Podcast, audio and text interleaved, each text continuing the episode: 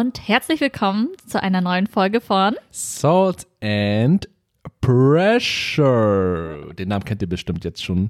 Habt ihr schon ein paar Mal äh, jetzt gehört in unseren äh, vorigen Episoden hoffentlich. eurem neuen Lieblingspodcast. Ganz Vielleicht auch gar genau. nicht mehr so neu. Ja, nicht mehr so neu, aber immer noch wunderbar, weil die wunderbaren Hosts immer noch da sind, nämlich einmal Anni Hi. und meine Wenigkeit. Der immer, wunderbare Sü. Der wunderbare Sü hat sich nicht viel geändert, wie ihr schon gewohnt seid. Immer noch so wunderbar wie vorher. Ja, ganz genau. Und ja, in dieser Episode, bevor wir überhaupt so ein bisschen reinsteigen in das Thema, wollen wir erstmal ja, so ein bisschen Fazit ziehen, Bilanz ziehen vielleicht, wenn man das so nennen kann, zu den bisherigen Folgen und den bisherigen Resonanzen, die wir von euch bekommen haben. Und zwar ähm, all die Nachrichten und all die Views, die wir gesehen haben, äh, die Leute, die, die sich das angehört haben, also ihr alle da draußen, alte Freunde von früher, auch jetzige immer noch Freunde, alles mögliche an Leuten haben sich bei uns gemeldet Freunde von Freunden. und so weiter. Also wirklich eine Bandbreite an Menschen und ähm, ihr alle oder viele von euch haben uns dann auch Nachrichten geschrieben und äh, ja, Feedback gegeben und äh, überwiegend, also nur Positives eigentlich. Und wir wollen einfach Bisher. noch bisher. Und wir wollen eigentlich damit nur sagen, danke euch für all diese Resonanz. Ja, vielen Dank. Und das ist auch vielen Dank an all unsere Freunde, die auch irgendwie das Wort verbreitet haben, Ja. dass wir nun einen Podcast haben und echt süß Werbung für uns gemacht haben. Vielen Dank. Was hast du denn alles so gehört? Ich habe also von alten Freunden, von nicht so alten Freunden eigentlich so, dass äh, die Themen interessant waren, dass äh, man auch Leute dann zum Nachdenken gebracht hat, zum Beispiel bei der Musikfolge aus der zweiten Episode, wenn man sich einfach mal ein bisschen Gedanken macht darüber, was einem so musikalisch geprägt hat. Ähm, und genau solche Nachrichten sind es, die uns so glücklich machen darüber, dass wir das, was wir hier tun, dass es auch andere Leute erreicht. Und äh, das ist, glaube ich, so das coolste und schönste Gefühl daran. Ja, absolut. Und das ist ja auch das, was wir auch mit unserem Podcast machen wollen. Nicht nur euch zu informieren, sondern auch zum, also Denken anstoßen. Weil ich habe auch von vielen alten Freunden auf einmal Nachrichten bekommen und die meinten dann so, ach, ganz, ganz genau, stimmt ja irgendwie, vor allem zu der Musikfolge. Ja. Ähm, diese Band äh, habe ich damals mit dir zusammen entdeckt. Diese Band verbinde ich mit dir oder weiß noch die Band oder dieser Song. Das ist echt Ja. ein schönes Gefühl. auch wieder so alte Erinnerungen wieder aufleben lassen, die man vielleicht schon vergessen hat und diese Verbindung zu den jeweiligen Personen, dass es wieder auflebt und äh, ja, dafür sind wir für euch da. Mhm. Dafür sind wir da. Passiert Auf jeden Fall vielen Dank. Und wem wir noch danken wollen, ist nämlich unser Music Man. Music Man, Marco Limantara, aka at Schokokokoma. Merkt euch das? Er, er hat unsere Intro- und Outro-Musik gemacht. Ja, die habt ihr jetzt auch schon zu Genüge gehört, aber wir, wir finden, dass diese Musik zeitlos ist. Man kann das Intro, das Outro eigentlich immer zu jeder Tageszeit hören und es wird nie langweilig und deswegen sind wir umso glücklicher, dass äh, Marco sich ja so mit so viel Einsatz und so viel Bereitschaft da in das Projekt mit einbeziehen möchte. Ja. Und ja, dafür auch nochmal ein Shoutout und ein Dank an ihn. Danke an ihn. Äh, seine Musik findet ihr unter anderem auf Spotify unter dem Künstler Malloc. M-A-L-O-C. Äh, nochmal. Ja. Ich mach so schlecht Werbung. Zweite Chance hast du jetzt. Okay, okay, okay, okay, Leute, hier, hört zu. Also, Künstlername M-A-L-O-K. Malloc. Ja, ganz easy. Wir werden es auch bestimmt nochmal äh, in die Beschreibung nochmal äh, reinschreiben. Dann könnt ihr das nochmal anklicken oder copy-pasten. Und ja, dann viel Spaß mit seiner Musik. Hört euch das an. Ja.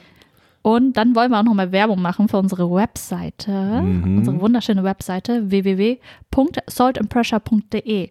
Das End ausges äh, ausgeschrieben, Ausgeschrieben. genau. Also www.saltandpressure.de. Genau, richtig einfach. Und äh, ja, auch da haben wir schon äh, Benachrichtigungen bekommen oder wir sehen auch, wer von wo äh, die Seite anklickt und äh, ein, äh, uns einen Besuch abstattet. Und das ist auch cool zu sehen. Und äh, ja, schaut gerne daran vorbei, wenn ihr noch mehr hören wollt von uns oder sehen wollt, außer diesem Podcast. Da gibt's noch Blogbeiträge, Genau. es gibt Fotos, es gibt auch andere witzige, schöne melancholische, nostalgische Dinge. Po Poesie und Prosa von uns. Mhm. Ja. genau. Und in unserem monatlichen Newsletter geben wir euch eine kurze Zusammenfassung der letzten Episode unseres Podcasts, benachrichtigen euch über unsere neueste Episode und halten euch up to date über unsere aktuellsten Projekte Mhm. und über das Kontaktformular auf unserer Webseite oder unter unserer E-Mail-Adresse info at saltandpressure.de könnt ihr uns jederzeit eine Nachricht mit euren Anregungen, Fragen, Verbesserungsvorschlägen oder auch Kritik hinterlassen, Ja, wenn ihr möchtet. wenn ihr möchtet. Wenn nicht, dann nicht. Ist auch okay. Ist alles okay. So, ich glaube, das war genug der Werbung und der Danksagung. Ähm, das, warum ihr jetzt hier seid, ist wahrscheinlich, um das heutige Thema äh, zu erfahren, was wir so heute vorhaben. Und Anni, was ist denn das heutige Thema? ein ganz persönliches Thema. Und zwar geht es um das bikulturelle Aufwachsen als Kinder von vietnamesischen Migranten in Deutschland. Ja. Das Und diese Kinder sind wir. ja, unter anderem wir, aber auch viele andere da draußen, ihr vielleicht auch, die dazugehören. Und äh, ja, ich würde äh, sagen, wir, ich gebe euch eine kurze Erklärung beziehungsweise eine Gliederung für die Dinge, die wir heute vorhaben werden. Das sind einige. Ähm, unter anderem werden wir über die vietnamesische Diaspora sprechen. Das heißt, wir gehen, wir schauen uns so ein bisschen an, wie und wann Vietnamesen nach Deutschland beziehungsweise ins Ausland gegangen sind, also ihre Heimat verlassen haben. Und im Anschluss daran schauen wir uns noch ein bisschen Zahlen an und wie viele Vietnamesen wo zum Beispiel leben, wie sich das so global, äh, global betrachtet äh, verbreitet hat und entwickelt hat. Und anschließend auch noch so ein bisschen zu unseren, zu den Geschichten unserer Eltern, wie sie dann eben ihre Heimatländer verlassen haben, Vietnam und hier nach Europa gekommen sind, beziehungsweise nach Deutschland. Ist auch sehr spannend, auch mit, ja, vielen Anekdoten. Und daran geknüpft schauen wir uns beide an, wie wir hier aufgewachsen sind in Deutschland als Kinder mit Migrationshintergrund. Und da gibt es auch einiges zu erfahren, also zum Beispiel einfach nur unseren Schulalltag zum Beispiel, die ganzen kulturellen Konflikte mit den Eltern, das ganze Aufwachsen einfach nur so zweisprachig und äh, ist vollgepackt mit ähm, witzigen Anekdoten, auch vielleicht schönen, traurigen Erinnerungen. Genau, ach ja, und äh, zum Schluss geben wir noch, euch noch so ein bisschen ein kleines Update zu der heutigen Situation in Deutschland, wie die Einreise aussieht von Vietnamesinnen und Vietnamesen nach Deutschland. Was sind die Beweggründe heutzutage? Hat sich da viel verändert oder gibt es da Neues zu benennen? Genau. Und ganz zum Schluss noch eine Preview zu der neuesten Episode. Das verraten wir euch aber erst ganz am Ende. Also fleißig dranbleiben. Fleißig dranbleiben. Ja, das wird eine sehr umfangreiche Episode. Ja. Also lasst direkt mal anfangen. Ja, bevor, aber wobei, bevor wir anfangen, ich wollte noch mal ein Disclaimer aussprechen. Ach, und zwar, sehr äh, wichtig. ja, genau, das war, äh, das war für uns beide sehr wichtig. Äh, die Dinge, die wir hier heute ansprechen in der Episode, das alles, das soll kein politischer Beitrag sein, in dem Sinne, dass wir irgendwie eine Meinung abgeben oder politisch gel- aufgeladen hier äh, irgendwas kritisieren wollen oder so, sondern das, was wir hier ansprechen werden, ähm, dient rein halt als Grundlage dessen äh, für unsere eigenen Geschichten und äh, das wollen wir einfach so faktisch und so objektiv es geht auch wiedergeben und genau, dass ihr das im Hinterkopf behaltet, wenn wir halt über bestimmte Dinge sprechen. Aber das werdet ihr noch verstehen, warum wir diesen Disclaimer geben. Genau.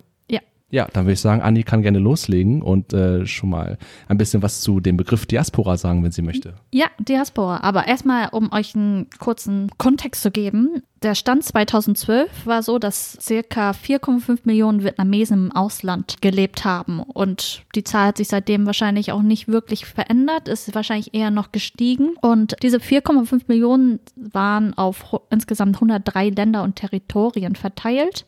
98 Prozent von diesen 4,5 Millionen konzentrierten sich aber hauptsächlich äh, in 21 Ländern, die sich in Nordamerika, Europa, Südostasien und Nordasien, Nordostasien befinden. Und bei der vietnamesischen Diaspora handelt es sich um die fünftgrößte Diaspora weltweit. Platz 1 ist China, 2 Indien, 3 Philippinen, 4 ist Libanon, der Ja. Libanon. Und wenn ihr äh, vielleicht als Vergleichswert, Vietnam äh, mit 4,5 Millionen Personen, hat ja Anni gerade genannt, China als, äh, das, äh, der, als Spitzenreiter, da sind es ungefähr circa 50 Millionen Menschen. Da merkt man schon den Unterschied, aber trotzdem Vietnam auf dem fünften Platz immer noch vertreten. Ja, 4,5 Millionen. ja, ist auch ziemlich viel. Und äh, ja, manchen ist der Begriff Diaspora vielleicht unbekannt, deswegen hier nochmal eine kurze Erklärung. Also Diaspora ist eher ein Konzept, das irgendwie, das sehr multilateral zu gebrauchen ist. Der Begriff besitzt eine territoriale sowie identifikatorische Bedeutung. Das heißt, es kann sowohl ein Gebiet sein, in dem eine religiöse, kulturelle, ethnische oder nationale Minderheit lebt. Aber Diaspora sind aber auch die Leute, die außerhalb ihres Heimatlandes leben. Vielmehr beschreibt Diaspora einfach allgemein die Existenz dieser Gruppe und ähm, Gemeinschaften und ihren zerstreuten Zustand in der Fremde außerhalb ihrer Heimat. Und Diaspora hat halt ein altes Konzept, ähm, beinhaltet ein altes Konzept und ein neues Konzept. Das alte Konzept, das assoziiert man mit ähm, Vertreibung, Heimatverlust, Entwurzelung, Machtlosigkeit und Leid wozu wir ähm, später nochmal kommen werden. Und das neue Konzept ist eher, beschreibt eher einen Normalzustand, der mit der Globalisierung zu tun hat. Viele Leute fühlen sich heutzutage einfach, man sagt, displaced, also nicht in mhm. diesem, nicht in dem Land, in dem sie eigentlich sich wohlfühlen und leben wollen. Und ja. deswegen kommt es viel zu Auswanderung, ähm, Verlassen der Heimat und das wird eher mehr als positiv nun gesehen. Ja, das merkt man ja auch äh, heutzutage auch in Deutschland gibt es einige Menschen, die Deutschland verlassen wollen und dafür in anderen Ländern wie, keine Ahnung, Südeuropa, in Spanien, Portugal, fällt mir jetzt spontan ein, aber auch in Asien, bestimmt auch mhm. viele Leute nach Thailand, nach Vietnam, weil einfach dort man sich vielleicht wohler fühlt, weil die Gepflogenheiten anders sind und einfach die Art und Weise, der Lebensstil, die Lebensgeschwindigkeit, all diese Faktoren äh, können dazu führen, dass man sich in einem in dem eigentlichen Heimatland nicht mehr wohlfühlt und dann lieber woanders leben möchte. Und ja, das würde mir so einfallen zu diesem Punkt, den du gebracht hast. Genau. Äh, zu der Diaspora. Ja, genau. Und dieser, das ist halt dann auch so, dass es eher freiwillig, passiert. Mhm. Diese Auswanderung. Ja. Und ja, Vietnamesen, die außerhalb Vietnams in einer Diaspora leben, werden ähm, hauptsächlich Vietgeo genannt. Mhm. Habe ich es richtig ausgesprochen? Ja, Vietgeo ist richtig. Alles klar. So, und ähm, die Geschichte der vietnamesischen Diaspora kann in insgesamt fünf Kategorien eingeteilt werden. Einmal die erste Kategorie wäre einmal die Migration vor 1975, dann als zweites Flucht während und nach dem Vietnamkrieg, ähm, der 1955 bis 1975 stattfand. Mhm. Dann als drittes Vietnamesen, die im ehemaligen Ostblock studierten, arbeiten und nach dem Zerfall der Sowjetunion 91 entschieden, dort zu bleiben. Die vierte Kategorie wären, wären Vietnamesen, die aus ökonomischen Motiven migrierten, sogenannte Wirtschaftsflüchtlinge, mhm. der eigentlich auch sehr politisch geladen ist, der Begriff, zumindest ja. in Deutschland. Und ähm, die fünfte Kategorie sind die, diejenigen, die nach einem Auslandsstudium Arbeit in einem anderen Land gefunden haben, wie im Mittleren Osten oder in Nordafrika. Ja. Und äh, im La Laufe dieser Episode und in Verbindung mit unserer eigenen Migrationsgeschichte, beziehungsweise die unserer Eltern, werden wir halt alle äh, fünf Kategorien abdenken und näher, äh, näher besprechen. Mhm. So. Und ich komme jetzt erstmal zu den ersten zwei Kategorien, weil die sind halt auch sehr wichtig für unsere, für den weiteren Verlauf unserer Geschichte. Die erste Kategorie wäre Migration vor 1975. Und der wichtigste Faktor für eine Migration vor 1975 spielte die französische Kolonialherrschaft in Vietnam, die von 1958 bzw. 84 bis 1954 war, also schon sehr lange. Mhm. Und schon vorher sind Menschen aus Vietnam in Nachbarländer halt gereist, so wie das in anderen Ländern auch passiert ist, wie zum Beispiel nach Kambodscha, Laos, Thailand, China etc. Aus diversen Gründen sind die ausgewandert. Aber während, während und vor allem wegen der französischen Kolonialherrschaft in äh, Vietnam kam es vermehrt dazu, dass Leute weggeschickt worden sind oder ausgewandert worden sind. Und äh, Gründe davon waren unter anderem, dass während der französischen Kolonialherrschaft es einigen Vietnamesen unter anderem erlaubt war, zu studieren, Handel zu treiben und in höheren Positionen zu arbeiten. Eine relativ große Zahl dieser Studenten, Fachkräfte und Arbeiter wurden dann nach Frankreich geschickt, wo sie halt eine höhere Bildung genossen durften. Ja. Und viele blieben auch dort. Und darüber hinaus wanderten einige vietnamesische Anhänger der französischen Kolonialregierung und Vietnamesen, die mit äh, französischen Kolonisten verheiratet waren, äh, auch nach Frankreich aus. Mhm. Und die Vietnamesen, die nach Frankreich kamen, hatten meistens eine gute Ausbildung genossen und ähm, große in Integrationschancen, weil sie meistens die Kultur schon kannten und die ähm, Sprache teilweise schon beherrschten. Und bis 1980 befand sich die größte vietnamesische Diaspora wirklich in Frankreich. Mir fällt da irgendwie noch ein, was dass die Architektur zum Beispiel in Vietnam, beziehungsweise besonders in, in, der, in der Hauptstadt Hanoi, ist auch sehr geprägt durch die französische Kolonialzeit. Man merkt auch, dass die Straßen und die Häuser sehr stark mhm. daran angelehnt sind, wie auch, äh, wenn man in Frankreich unterwegs ist, in Paris zum Beispiel. Das ist mir sofort aufgefallen, Komplett, dass dort, ja, ja das gibt super viele Parallelen dazu, wie, wie, was für eine große Ähnlichkeit da besteht und dass es ja der, jetzt noch das Stadtbild mhm. quasi ähm, äh, ausmacht. In, so geprägt ist, ne? Genau, auch ja, wie wir heute. unsere, wie die, wie zum Beispiel Saigon, also wie Ho Chi Minh aufgeteilt ist an diese, die, die Bezirke und sowas, mhm. District mhm. 5, District 12 und sowas. Ja. Das ist alles sehr französisch und in, in, unserer Sprache befinden sich auch noch äh, sehr, sehr viele Vokabeln ja, aus dem Französischen. Ja. Sehr viele, wie Fromage. Mhm. Fromage. Das Käse, ne? Das Käse, ja. ja. Auf Vietnamesisch heißt es Format. Deswegen. Fromage. Ja. Also, mhm. also viel Einfluss auf jeden Fall. Sehr, sehr viel Einfluss. Und deswegen hatten, kannten das halt einige Vietnamesen schon, die nach Frankreich kamen oder die auch nach, nach der vietnamesischen Unabhängigkeit nach Frankreich kamen mhm. und konnten sich dadurch besser integrieren. Und abgesehen davon, während der französischen Kolonialherrschaft wurden außerdem viele Vietnamesen als Beamte und Plantagenarbeiter bzw. Zwangsarbeiter nach auch nach Kambodscha geschickt. Deswegen waren dann auch sehr viele Vietnamesen halt in, in Kambodscha, dann. in Kambodscha lokalisiert. Ja. Ist ja das Nachbar, ist es direkt neben Vietnam oder trennt Laos noch dazwischen? Ist, ich weiß gerade gar nicht. Ich weiß auch Aber es ist auf jeden Fall sehr nah dran. Ich glaube Indochina. Ja. Alles ein Zirkel. Ja, das zu der ersten Kategorie, ähm, Migration vor 1975. Jetzt die zweite Kategorie, das ist halt auch was sehr, sehr Wichtiges, ist halt einmal äh, die Flucht während oder nach dem Vietnamkrieg ähm, 1955 bis 75. Und hier eigentlich nur eine mini kurze Zusammenfassung, weil der Vietnamkrieg ist so eine der bekanntesten Kriege der modernen Geschichte und die Fakten sind wahrscheinlich auch schon sehr bekannt und ja, mhm. aber trotzdem, um es nochmal zusammenzufassen. Ja. Der Vietnamkrieg fand halt 1955 bis äh, 1975 statt, ging aus dem Indochina-Krieg 1946 bis 54 hervor. Ähm, in dem kämpften die kommunistische Viet Minh-Liga für die Unabhängigkeit Vietnams von den Franzosen. Als Hauptkriegsparteien kämpften das kommunistische Nordvietnam gegen das antikommunistische Südvietnam und die USA. Und der Vietnamkrieg gilt als Stellvertreterkrieg, einer der wichtigsten Stellvertreterkriege im Kalten Krieg, mhm. wegen der direkten und indirekten Beteiligung der Supermächte. Und er endete halt damit, Surprise, mit dem Sieg äh, Nordvietnams und dem Fall Saigons. Und der Vietnamkrieg war wirklich der äh, war die erste militärische Niederlage der USA in ihrer Geschichte. Wow, okay. Ja. Wusste ich gar nicht. Ja, das ist, wird immer noch genannt. So ja. deren, die, deren große Niederlage da. Okay. Der Schaden war halt riesig in Vietnam nach dem Krieg. Man schätzt, dass zwischen drei und fünf Millionen Vietnamesen ähm, dem Krieg zum Opfer fielen.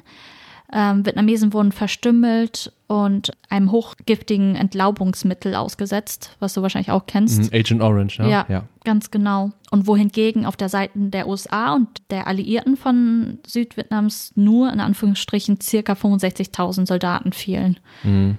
Das ist schon ein übertrieben krasser Unterschied, muss man ehrlicherweise sagen. Ja.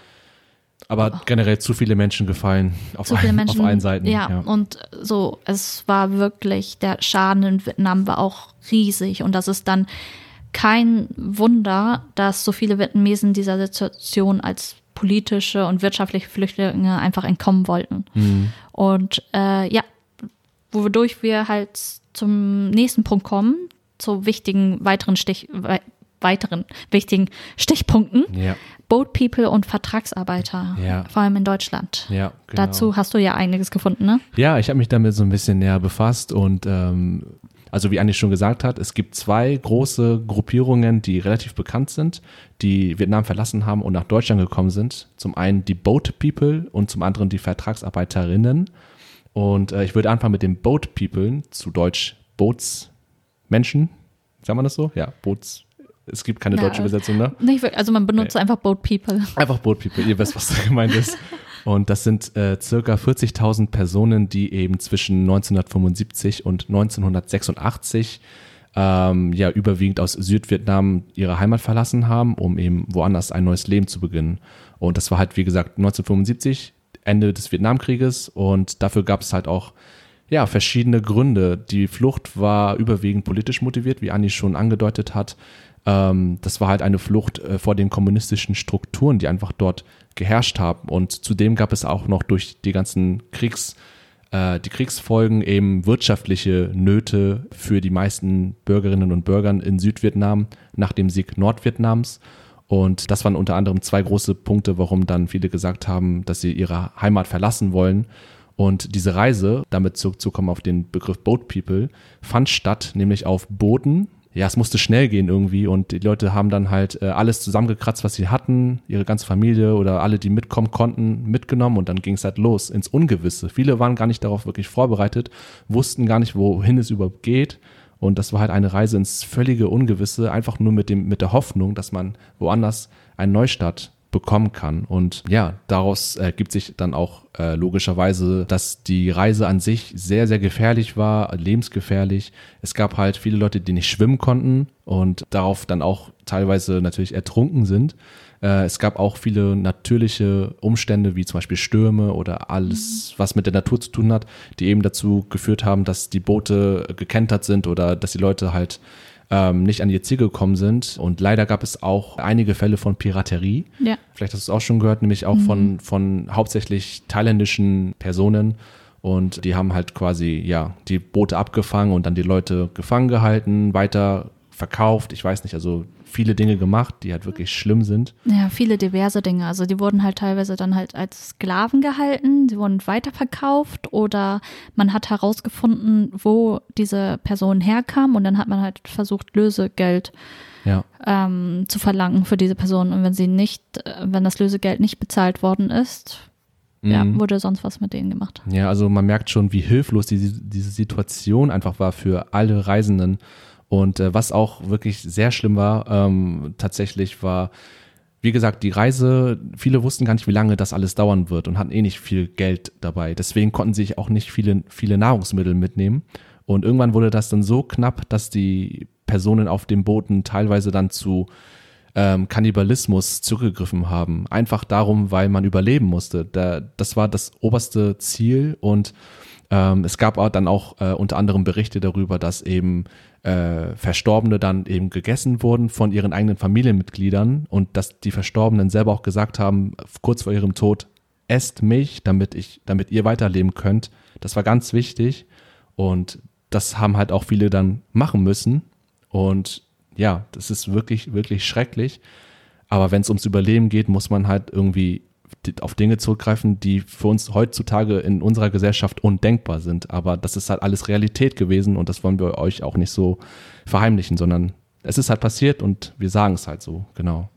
Und ähm, ja, dementsprechend konnten auch nicht viele nicht gerettet werden, aber die, die gerettet wurden, ähm, das ging unter anderem über Hilfsorganisationen, die dafür gesorgt haben, dass die Leute dann von ihren Booten wieder aufs Festland gekommen sind, versorgt wurden auf dem Festland und von dort aus dann weiter verteilt wurden und dann quasi dann gesichert ein neues Land betreten konnten. Und eine dieser Hilfsorganisationen, die auch ziemlich bekannt ist, ähm, mhm. ist nämlich das Schiff Cap Anamur. Das hast, hast du bestimmt auch schon von ja, Namen gehört. Unter den Vietnamesen ist das auch sehr bekannt, ja. das Schiff. Die Historie davon ist halt, dass es in Frankreich eine Organisation gab, die nennt sich übersetzt ein Schiff für Vietnam und hat sich genau für diese Situation der Vietnamesen eingesetzt. Und dann hat Deutschland dann auch ein Pendant entworfen quasi.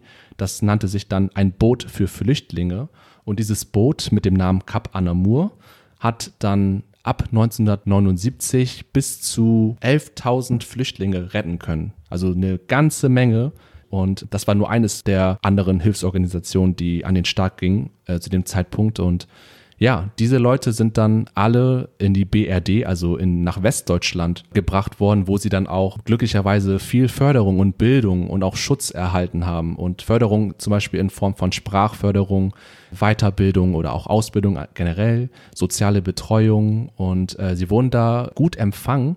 Viele konnten sich dann dementsprechend auch sehr gut integrieren in Deutschland, haben auch schnell Arbeit gefunden haben sich selbstständig gemacht. Das sieht man auch jetzt heutzutage noch anhand von vielen vietnamesischen Restaurants in den Großstädten zum Beispiel. Es gab auch Leute, die haben Blumenläden aufgemacht. Es gab auch diverse Lebensmittelgeschäfte und man merkte halt auch einfach, dass zu dem Zeitpunkt damals bis heute diese Läden teilweise immer noch bestehen und dass sie auch unser Stadtbild prägen dadurch, durch ihre eigene Geschichte und durch ihren Mut, Dinge neu anzupacken, ihr eigenes Ding zu machen und bis heute immer noch erfolgreich damit sind. Und das ist schön zu sehen, dass, dass, dass es so lange Bestand hat mit, ja, dass sie erfolgreich geworden sind mit all ihren Strapazen hier in Deutschland dann. Ja, absolut. Ich meine, die haben so viele Hindernisse vor sich gehabt und viele Traumata erlitten und dass sie halt dann hier ankamen und dann so dann direkt die nächste Herausforderung genommen haben. Ja, und auch diese gemeistert haben. Und diese gemeistert ja. haben, um halt nicht nur vor allem sich selber ein besseres Leben zu sichern, sondern vor allem ihren Kindern. Ja, das wollte ich gerade noch ansprechen, weil insbesondere, also generell müsst ihr wissen, Vietnamesen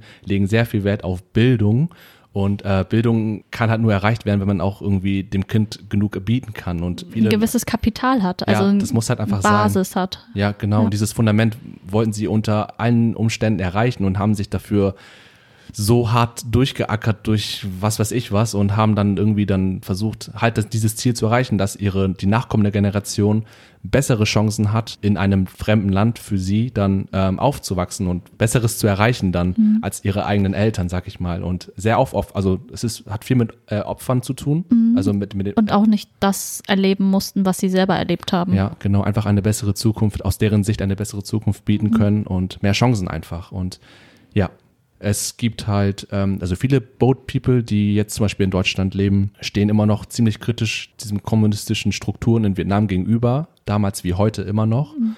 Und äh, viele machen halt auch auf verschiedene Wege darauf aufmerksam, auch durch bestimmte Treffen oder äh, Social Media oder einfach nur, indem sie darüber sprechen. Und äh, man muss auch wissen, dass zum Beispiel, ich habe mir den Demokratieindex angeguckt. Mhm der verrät uns, dass äh, Vietnam auf Platz 136 liegt von 167 Ländern. Also ziemlich weit hinten. Ja. Letzter Platz könnt ihr euch vorstellen, ist Nordkorea. und äh, da sieht man schon, dass er auch im Vergleich zu Deutschland, Deutschland steht auf Platz 13.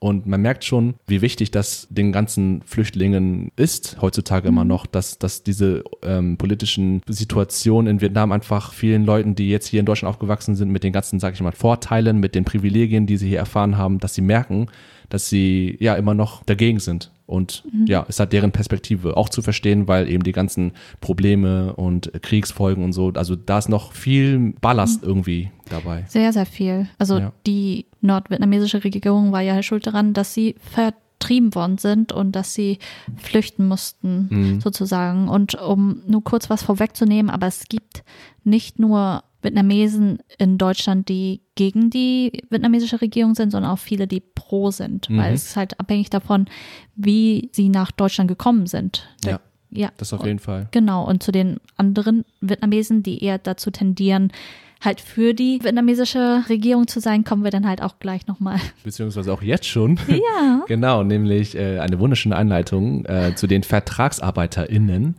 Das ist, sind Leute, die aus ganz verschiedenen, also aus ganz anderen Gründen, nicht wie die Boat People nach äh, Deutschland oder nach Europa gekommen sind. Und dazu jetzt mehr. Denn ungefähr 60.000 Vietnamesinnen und Vietnamesen sind ab 1980 von Vietnam nach äh, Deutschland beziehungsweise äh, in die DDR gereist.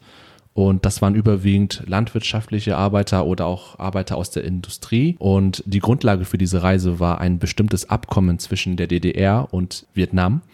Und äh, das Ziel war es quasi, Arbeitspersonal in den Betrieben in der DDR einzustellen, sie dort auszubilden oder wie auch immer, dass sie qualifiziert werden und dass sie nach einigen Jahren, um genau zu sein, nach fünf Jahren war das vertraglich so mhm. eingeordnet, dass sie nach fünf Jahren wieder nach Vietnam zurückreisen mussten und dann dort weiterhin als qualifizierte Arbeiterinnen und Arbeiter ja die Wirtschaft ankurbeln in Vietnam. Und damit komme ich auch schon zu den Gründen, warum das alles äh, überhaupt in Gang gesetzt wurde. Zum einen die Gründe für Vietnam als Staat, einerseits eben um diese Arbeitslosigkeit entgegenzuwirken, die halt auch zum Beispiel durch die, den Vietnamkrieg und generell irgendwie anderen weiteren strukturellen Problemen irgendwie entgegenzuwirken, dass qualifizierte Mitarbeiterinnen und Mitarbeiter im Ausland Bildung erhalten und dann in Vietnam das Land voranbringen. Das war eine, ein Grund zum Beispiel. Ein anderer Grund war auch, Staatsschulden abzubezahlen, eben zum Beispiel durch den Vietnamkrieg dann.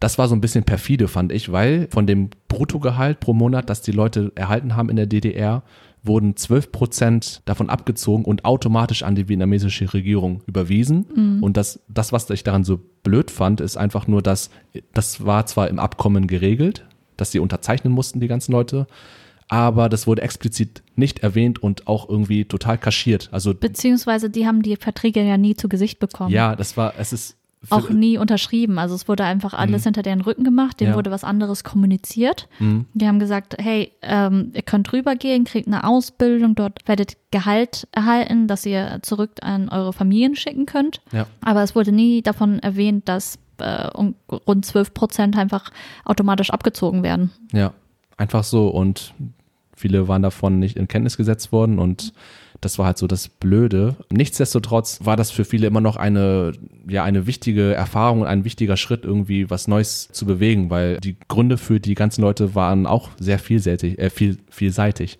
Unter anderem halt, wie du schon erwähnt hast, Anni, äh, die Unterstützung der Familie in ihrer Heimat ähm, einfach einen Beruf zu haben oder irgendwie was zu haben, wo man halt genug Geld einnehmen kann und das dann quasi zu einem großen Teil dann nach Vietnam zu ihrer Heimat, äh, zu ihren Familien dann schickt. Und sie selber haben dann auch wirklich nicht viel für sich selbst gehabt, sondern die haben dann halt auch mit dem Nötigsten gelebt und hatten irgendwie auch kein wirkliches Leben außerhalb der Arbeit. Das war halt äh, aber nicht das Wichtigste in dem Zeitpunkt, sondern nur Geld verdienen, um die Familie zu unterstützen. Und es wurde ja auch so konstruiert, dass sie wirklich keinen Kontakt zur Außenwelt haben sollten. Die sollten nur mhm. in ihrer kleinen Gemeinde sein. Sie haben ja auch alle zusammen in einem Wohnhaus gelebt. Ja, genau. Oder? Ja. ja. Und ähm, hatten keinen Kontakt zur Außenwelt, um sich auch nicht irgendwie andere Meinungen einzuhören und Informationen zu erhalten. Ja. Ja. waren einfach nur da, um zu atmen und zu arbeiten. Ja, genau. Also äh, die Kontrolle nach der Arbeitszeit war auch ziemlich groß und in der DDR halt und äh, das hatte für mich auch so äh, Auswüchse wie zum Beispiel bei George Orwells 1984, das bestimmt einige von euch gelesen haben oder den Film gesehen haben, gibt es ja auch. Auch einfach nur dieser Kontrollstaat, der überwacht und dann auch dementsprechend ähm, Sanktionen verhängt und ähm, bestraft oder erzieherische Maßnahmen dann ausübt wenn man halt Fehlverhalten an den Tag legt. Und ja, das ist irgendwie sehr traurig, weiß ich nicht. Also, ja, zum Beispiel Frauen, die schwanger wurden, wurden direkt nach Vietnam zurückgeschickt. Hm, also da gab es halt wirklich wenig Spielraum, um irgendwie sich frei zu entfalten oder mhm. private Dinge anzugehen. Es ging wirklich nur um Arbeit, Geld verdienen und irgendwann wieder zurück nach Vietnam. Das ja. war so das Wichtigste eigentlich. Ja, die Arbeiterinnen und Arbeiter wurden auch nicht wirklich auf diese Reise vorbereitet. Sie haben halt wenig, also sie haben ein bisschen Sprachunterricht bekommen, äh, ein bisschen über das Land erfahren, also über die DDR erfahren, wie das da alles abläuft und äh, sollten dann direkt einfach arbeiten. Und der Lohn war auch dementsprechend super gering. Und das waren auch überwiegend Arbeiten, die damit zu tun haben, dass man am Fließband steht oder halt auch körperlich schwere, schädliche Arbeiten, ja. die halt keiner machen wollte. Ja, ja. und äh, das Ding war auch, dass viele dieser Arbeiter einfach auch überqualifiziert waren. Mhm. Also es, da waren Ärzte dabei, da waren Lehrer dabei, da waren äh, Ingenieure dabei und die wurden einfach rübergeschickt mit der Hoffnung, dass sie vielleicht in ihrem Gebiet weiterhin arbeiten könnten, aber letztendlich haben alle die gleiche Arbeit dort verrichtet und es war einfach ähm, Fabrikarbeit, Industriearbeit, ähm, körperliche Arbeit. Ja. Und dann ähm, nach einer gewissen Zeit, nämlich im Jahre 1990, da wissen die meisten Deutschen hoffentlich schon Bescheid, was passiert ist, nämlich äh, der Mauerfall und damit die Wiedervereinigung äh, der beiden deutschen Hälften und damit auch gleichzeitig der Wegfall der DDR. Das hatte aber auch weitreichende Konsequenzen für alle Vertragsarbeiterinnen und Vertragsarbeiter, ähm, die dort noch zu dem Zeitpunkt aktiv waren in Deutschland. Denn der Großteil der Vertragsarbeiter ähm, ist zum Beispiel wieder nach Vietnam zurückgekehrt und die Leute, die da geblieben sind, haben oder beziehungsweise alle haben erstmal ihre Jobs verloren. Sie hatten kaum Kenntnisse über die neue Rechtsgrundlage überhaupt, auch aufgrund ihrer Sprachdefizite. Die Wohnheime, in denen sie gelebt haben, die dafür organisiert wurden, dass sie dort halt äh, ja während der Arbeit oder nach der Arbeit schlafen konnten, wurden auch aufgelöst. Das heißt, die waren wirklich komplett tabula rasa von vorne und die wussten wirklich nicht, was los ist und wie sie zurechtkommen. Auch Asylanträge stellen war super schwierig, weil zu dem Zeitpunkt war das äh, Asylrecht irgendwie noch ein bisschen komplizierter und Anträge zu stellen war auch schwierig und auch, auch zudem schwierig, weil eben deren offizieller Aufenthaltsstatus unbekannt war. Also sie waren irgendwie, ich weiß nicht, wie so ein Fremdkörper. Ich weiß, ich kann es nicht irgendwie beschreiben. Irgendwie im so ein Limbus. Also sie ja wussten nicht wohin. Also so von einem Tag auf den anderen einfach. Ja, einfach zack. Das kann man sich nicht ausmalen. Äh, arbeitslos, einfach ohne Heimatlos. heimatlos. Ja, also wirklich schlimme Situation, eine schlimme Situation damals. Und dementsprechend haben dann auch viele Leute, um ihre Existenz weiter aufrechtzuerhalten, auch unter anderem Zigarettenschmuggel betrieben oder andere illegale Geschäfte vor, verrichtet äh, auf dem Schwarzmarkt, damit sie halt irgendwie Geld verdienen konnten. Und ja, das ging halt nicht anders, weil an richtige oder an, an ehrliche Arbeit, sag ich mal, sind die meisten nicht rangekommen zu dem Zeitpunkt, weil mhm. ihnen gar keine Chance gegeben wurde dafür. Und ja. ähm, trotz dessen gab es immer noch, wie auch schon bei den Boat People vorhin angesprochen, immer noch einige erfolgreiche Geschichten von Leuten, die sich selbstständig machen konnten. Und ein Beispiel, das äh, ich auf jeden Fall nennen möchte, ist das Dong Xuan Center in Berlin. Das kennen bestimmt einige von euch. Ähm, kennst du das, Anni? Mhm. Ja. Das Aber nur von dir. Ja, so nur von mir. Habt ihr schon was von erzählt, oder? Ja, also, als ihr das letzte Mal in Berlin wart, wart Ach ihr so. doch da. Ja, genau. Also ich glaube, einige von euch kennen das bestimmt. Das ist so ein berühmtes Center-Komplex oder Gebäudekomplex mit verschiedenen Hallen. Und äh, das gibt es seit 2005 und das wurde halt ähm, angelehnt an das, an das Vorbild in der Hauptstadt Hanoi, dem Dong Xuan Markt. Das ist der größte und älteste Markt in der Hauptstadt Vietnams. Und ähm, wenn man da mal unterwegs ist, dann wird man schnell merken, dass da sehr, dass, also man hat bestimmte Vibes, als ob man in Vietnam unterwegs wäre, weil die Leute reden da halt so, es riecht dort auch so ein bisschen so und das Essen ist auch super lecker dort und es gibt da alles Mögliche zu kaufen. Es ist wie so ein riesiger Markt irgendwie in verschiedenen Hallen aufgeteilt und ähm, auf jeden Fall ein Besuch wert. Und eine Story, wo man sieht, dass Leute aus der DDR nach dem Wegfall der DDR auch ähm, ihr eigenes Ding machen konnten und das auch erfolgreich geschafft haben.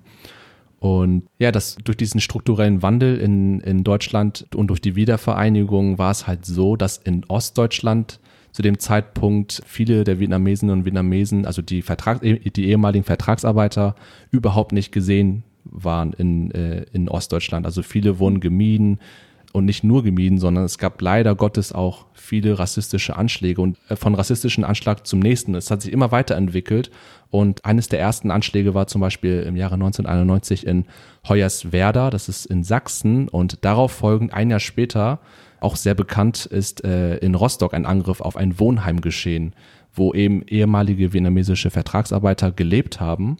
Und diese Anschläge waren halt ja rassistisch motiviert und äh, daran haben sich mehrere hundert Leute beteiligt mit tausenden anderen Zuschauern, die den, dem ganzen Spektakel, sag ich mal, zugejubelt haben.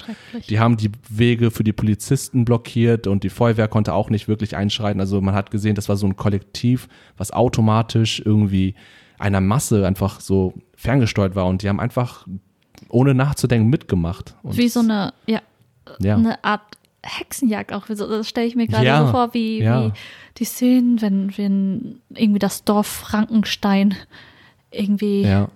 töten möchte.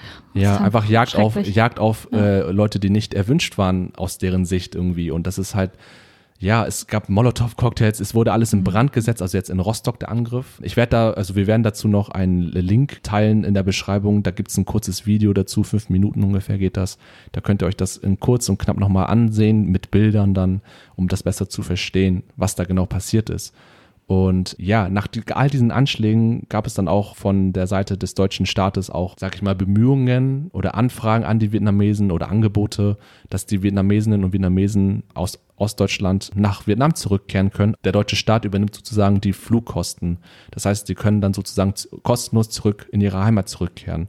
Aber dieses Angebot haben viele Vietnamesen äh, abgelehnt, weil sie einfach, ja, sie wollten nicht zurück nach Vietnam, sondern versuchen hier ihre Existenz trotz dieser ganzen komplizierten Situationen mit Rassismus, mit Diskriminierung, wollen sie trotz allem dagegen ankommen und ihr eigenes Ding hier in ihrem neuen Land, äh, in, also in, in ihrer neuen Heimat dann, ja, durchziehen. Das ist doch irgendwie krass, oder? Die Vorstellung, sie erleiden da so bereits, also sie erleiden in Deutschland so viel und trotzdem wollen nicht, wollen sie nicht zurück. Das spricht ja nur halt gegen die Situation in Vietnam. Ja, dass das- es einfach nicht Total. Aber auch, lebenswert dort war in Ja. ihrer Sicht. Ja. Und von der deutschen Regierung war das ja auch einfach, die wollten das Problem einfach nur abschieben, Mhm. sich nicht damit auseinandersetzen, mit dem eigentlichen Problem auseinandersetzen, dass, dass es dort Rassismusvorfälle gab, sondern einfach die Vietnamesen abschieben. Mhm. Aber ich finde, äh, das spricht auch noch vor allem für die Vietnamesen zu dem Zeitpunkt viel für ihre äh, Fähigkeit der Resilienz, einfach mhm. nur widerstandsfähig zu sein und an solchen Situationen zu wachsen und ähm, ja. mutig zu sein, auch wie wir, wir bei den Boat People schon. Also man merkt, die Leute nehmen viel auf sich und, äh, lebens, äh, und äh, ja, unter lebensbedrohlichen Bedingungen, aber sie wollen trotz allem einfach, ja, ja, für eine bessere Zukunft kämpfen und das ist sehr bewundernswert.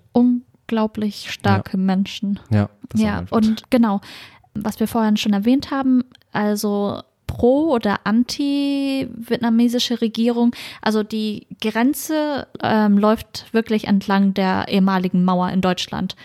Mit, also mit Vietnamesen im Osten, die dazu tendieren, halt eher die vietnamesische Regierung zu unterstützen und pro zu sein und im Westen halt wirklich mehr die Vietnamesen, die, die gegen die Regierung sind. Denn im Westen befinden sich halt auch mehr Flüchtlinge, ehemalige Flüchtlinge, mhm. genau, Kriegsflüchtlinge. Im Vergleich dazu gibt es halt auch ähm, eine große Anzahl von Pro- und pro-vietnamesische Regierung, also Unterstützer der vietnamesischen Regierung in Frankreich und dann welche, die äh, gegen die Re äh, vietnamesische Regierung sind. Und das ist halt mehr diffus, das ist alles sehr miteinander vermischt. Und in Deutschland ist es wirklich mehr konzentriert, also wirklich aufgeteilt in West ja. und Ost. Ja, was ich sehr interessant finde. Ja, ja. ja. Okay, cool. Mhm. Und jetzt wissen wir, warum das so ist. Mhm. Ja.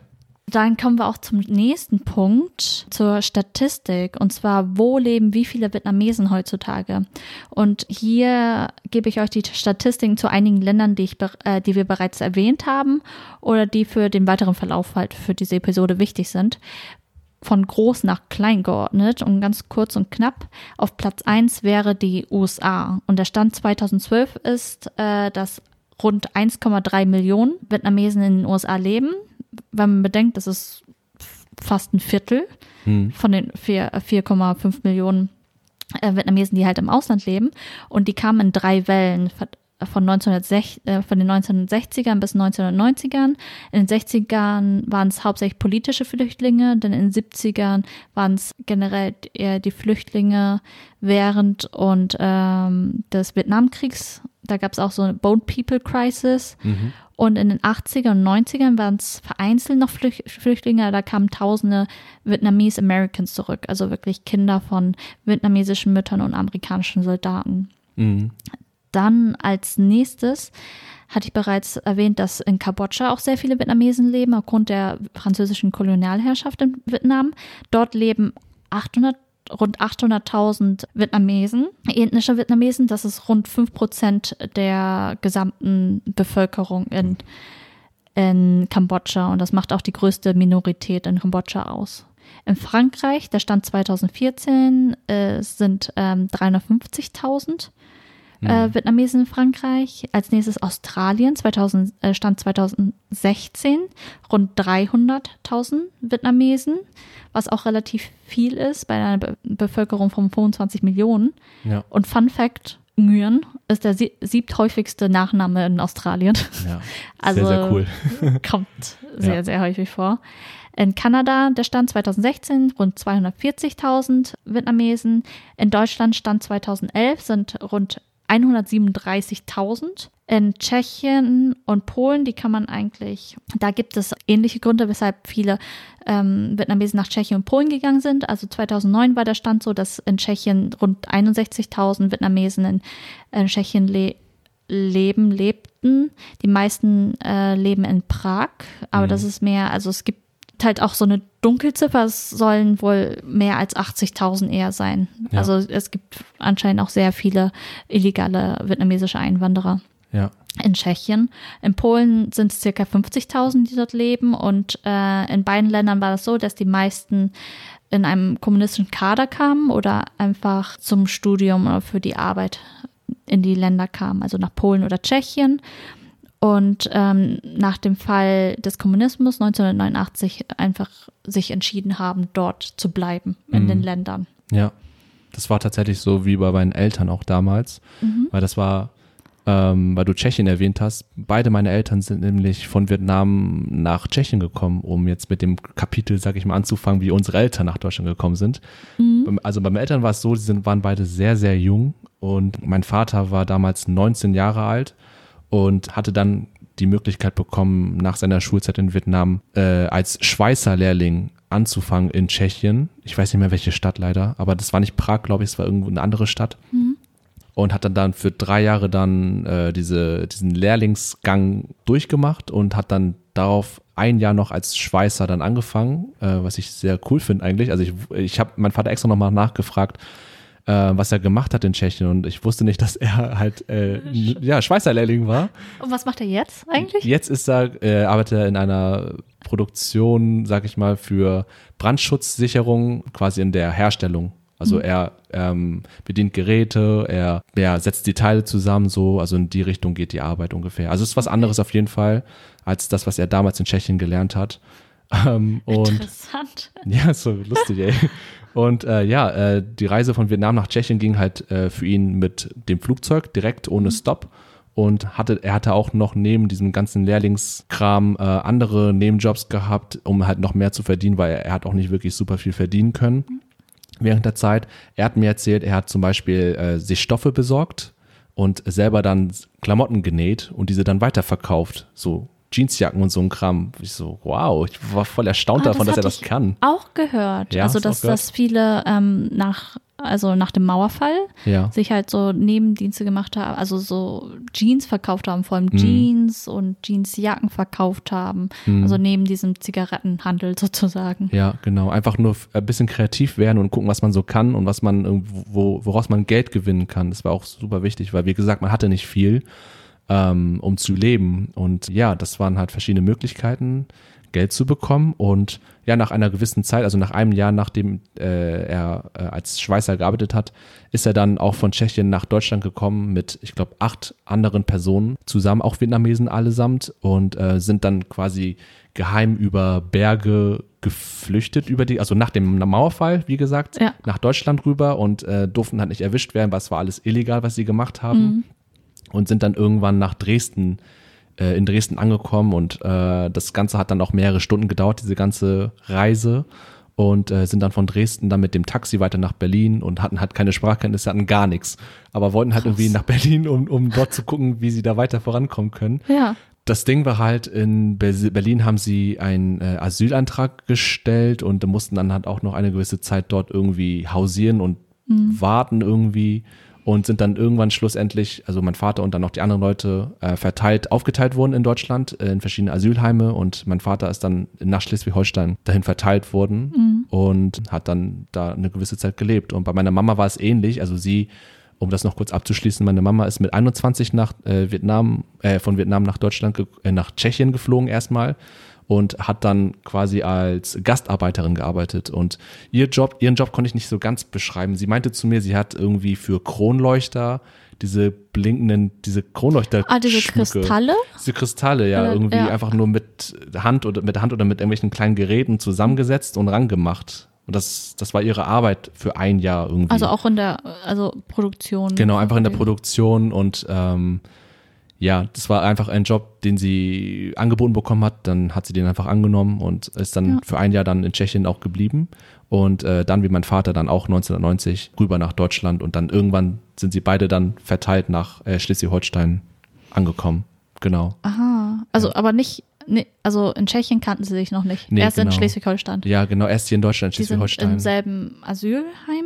Mm, die waren, im, die waren nicht im selben direkt, aber sie haben sich dann irgendwann so, ich weiß nicht, weil man, man macht, man macht ja Bekanntschaften mit anderen mhm. Vietnamesen, mhm. die auch dieselben Geschichten irgendwie vorzuweisen haben und dann haben sie sich da so kennengelernt und irgendwann sind sie dann auch zusammen in dasselbe Asylheim gezogen, als sie schon als in einer Beziehung waren. Und das mhm. war ihnen auch wichtig, dass sie dann nicht mehr getrennt leben wollten, sondern zusammen.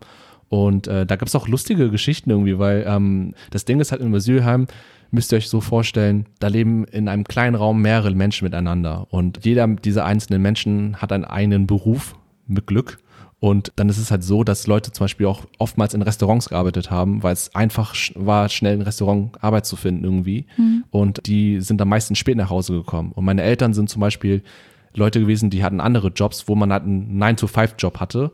Und wenn sie halt abends nach der Arbeit nach Hause kommen, wollten sie entspannen und irgendwann auch schlafen. Und dann, bei der Schlafenszeit, kommen halt Leute rein in das Zimmer, die da auch gewohnt haben zusammen aber die hatten halt Restaurantsjob, wo man halt sehr spät nach Hause kommt. Mm. Und die wollten dann zum Beispiel Fernsehen gucken und irgendwas, weil sie noch aktiv waren nach der Arbeit. Das kennen Anne und ich auch selber, wenn wir ja. aus unserer, nach unserer Schicht noch im ein Restaurant. So erstmal ankommen ja. ein bisschen abschalten und so. Ja, ganz genau. Und also es war wie so ein Hostelleben. Ja, es sozusagen. war wirklich auf engem Raum irgendwie und dann einfach nur in den Ecken waren halt Matratzen oder Betten, also alles sehr äh, spartanisch fast schon. Mhm. Und äh, meine Eltern haben mir davon erzählt und sie finden es auch noch lustig. Also das war, es war sehr, sehr, sehr, sehr schwierige Zeit und man hatte nicht viel, aber man war glücklich, weil man einfach ja. diese Freiheit genossen hat, diese Unabhängigkeit von der Familie, vom vom Staat, man, man war wirklich frei und, und das, das hat man genossen. Erste Mal, dass man sich auch irgendwie relativ sicher gefühlt hat, oder? Ja. Also, dass man schlafen gehen konnte und man wusste, es passiert in der Nacht nichts. Mhm, ja, also, und die waren relativ jung, die waren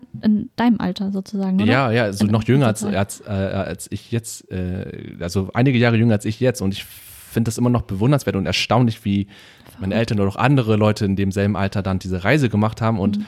Ähm, ich kann mir das, kannst du dir das vorstellen, das selber durchzumachen? Jetzt, stand jetzt einfach in ein Land zu gehen, wo du weißt, du hast keine Kenntnisse von der Sprache, gar nichts. Würdest du das machen? Äh, so. Ich weiß es nicht. Also jetzt einfach, ich kann mich da nicht hineinversetzen, weil es auch ja. komplett andere Umstände war, weil ja. ich jetzt, wenn ich jetzt dran denke, mhm. wäre es halt ganz cool, aber das ist dann halt eher so ein Abenteuer und ich weiß auch, dass, dass aufgrund der Globalisierung alle viel offener sind und dass mir wahrscheinlich auch, also dass ich mich trotz alledem auch irgendwie verständigen kann und das war ja damals kom also komplett anders. Mhm. Ja, das waren ganz andere Zustände und wie mhm. gesagt, um nochmal auf den Punkt zurückzukommen, man hat ja halt wenig verdient zu dem Zeitpunkt und ein anderer Nebenjob, den ich auch äh, ziemlich lustig fand, den meine Eltern mit anderen Leuten ausgeübt haben, das war im Sommer Erdbeerpflücken auf großen ah, Feldern. Oh, ja. ja, gibt's, war halt auch weit verbreitet, dieser Nebenjob. Und man hat halt in so einem Korb, halt, den, muss, den musste man voll machen und da hat man dann für den Korb dann ein, eine bestimmte Summe bekommen. Mhm. Das war auch nicht viel Geld, also D-Mark zu dem Zeitpunkt. Ja. Und mein, mein Vater meinte noch so damals, also zu mir, dass er damals versucht hat, äh, die Besitzer sozusagen zu verarschen, indem er halt viel Laub genommen hat, das nach ganz unten in den Korb reingelegt hat und dann nur ein paar Erdbeeren nach ganz oben und dann so hier. Ha, haben fertig. die sich gebogen?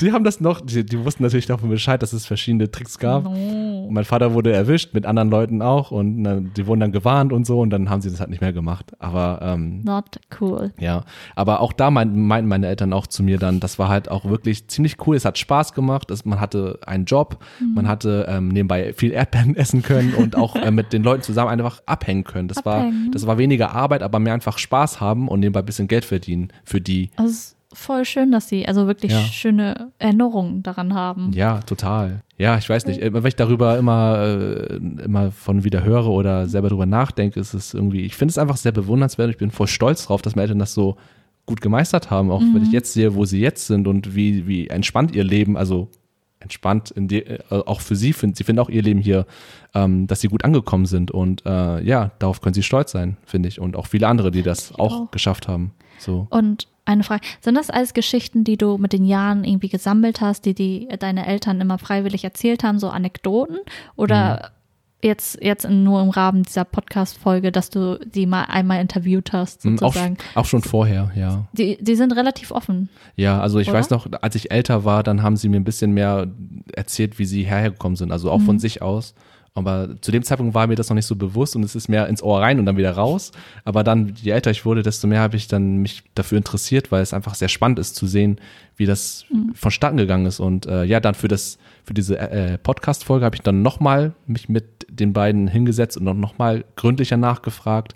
Und äh, einige Dinge wusste ich schon, was sie erzählt haben, aber andere auch nicht. Und ja, es war sehr schön zu hören. So auch, äh, wie gesagt, die, sie haben viele Nebenjobs gehabt, auch Laubkehren und sowas und wo sie halt auch wirklich 1,5 D-Mark die Stunde bekommen und das hat nichts.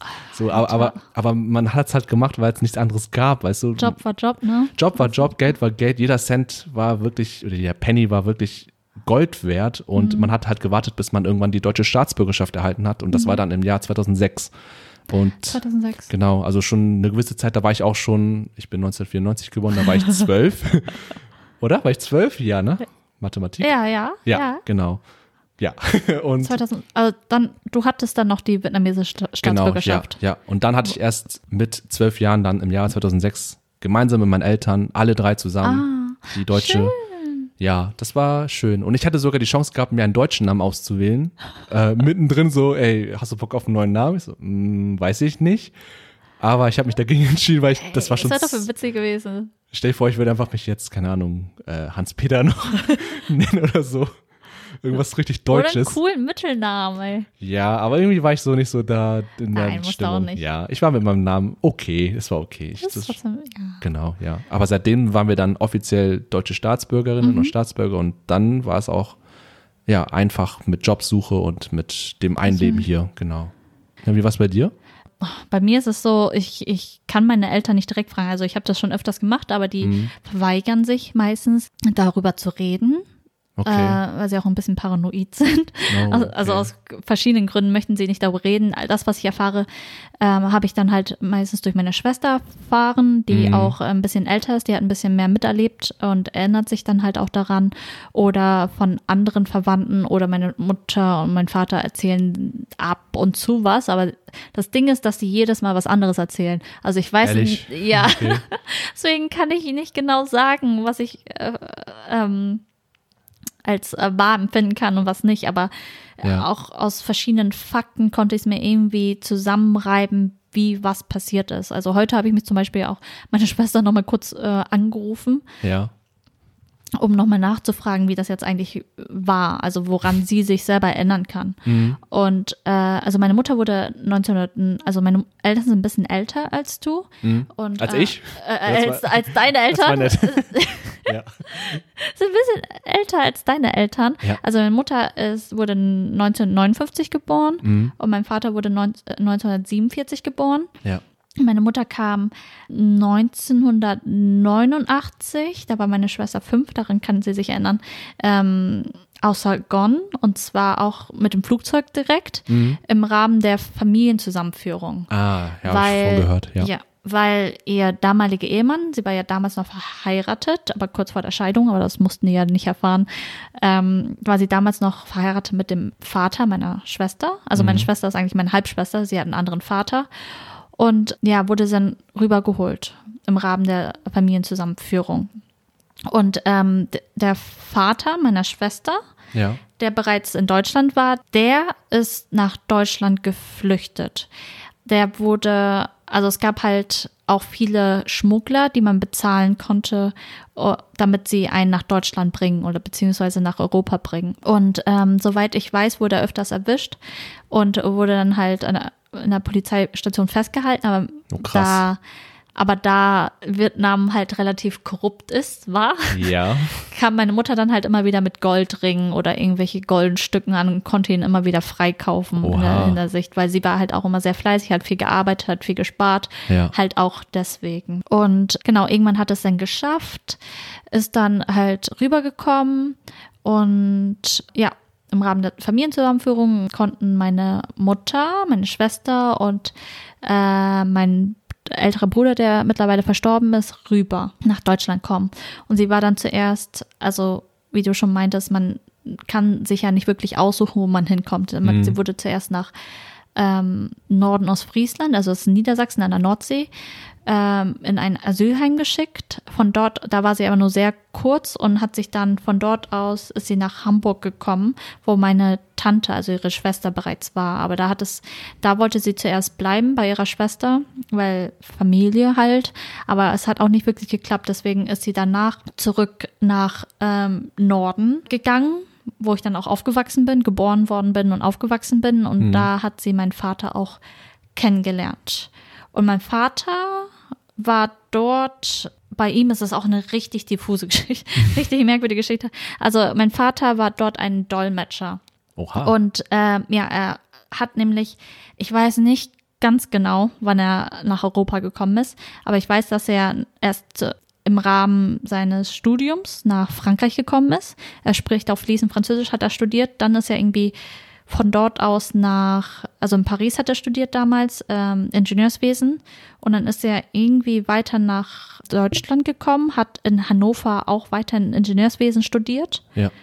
Sprach von daher auch sehr, äh, spricht immer noch sehr gutes Deutsch und Französisch. Mhm. Und aufgrund dieser Sprachkenntnisse war er dann halt auch Dolmetscher dann im Norden aus Friesland. Und er hat dann eine Zeit lang im VW-Werk in Emden, was sich auch in Ostfriesland, äh, Niedersachsen befindet, äh, gearbeitet. Wow. Ja.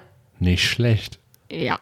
Aber ja, meine Eltern haben dann geheiratet, aber es wäre mehr so eine Zweckehe sozusagen.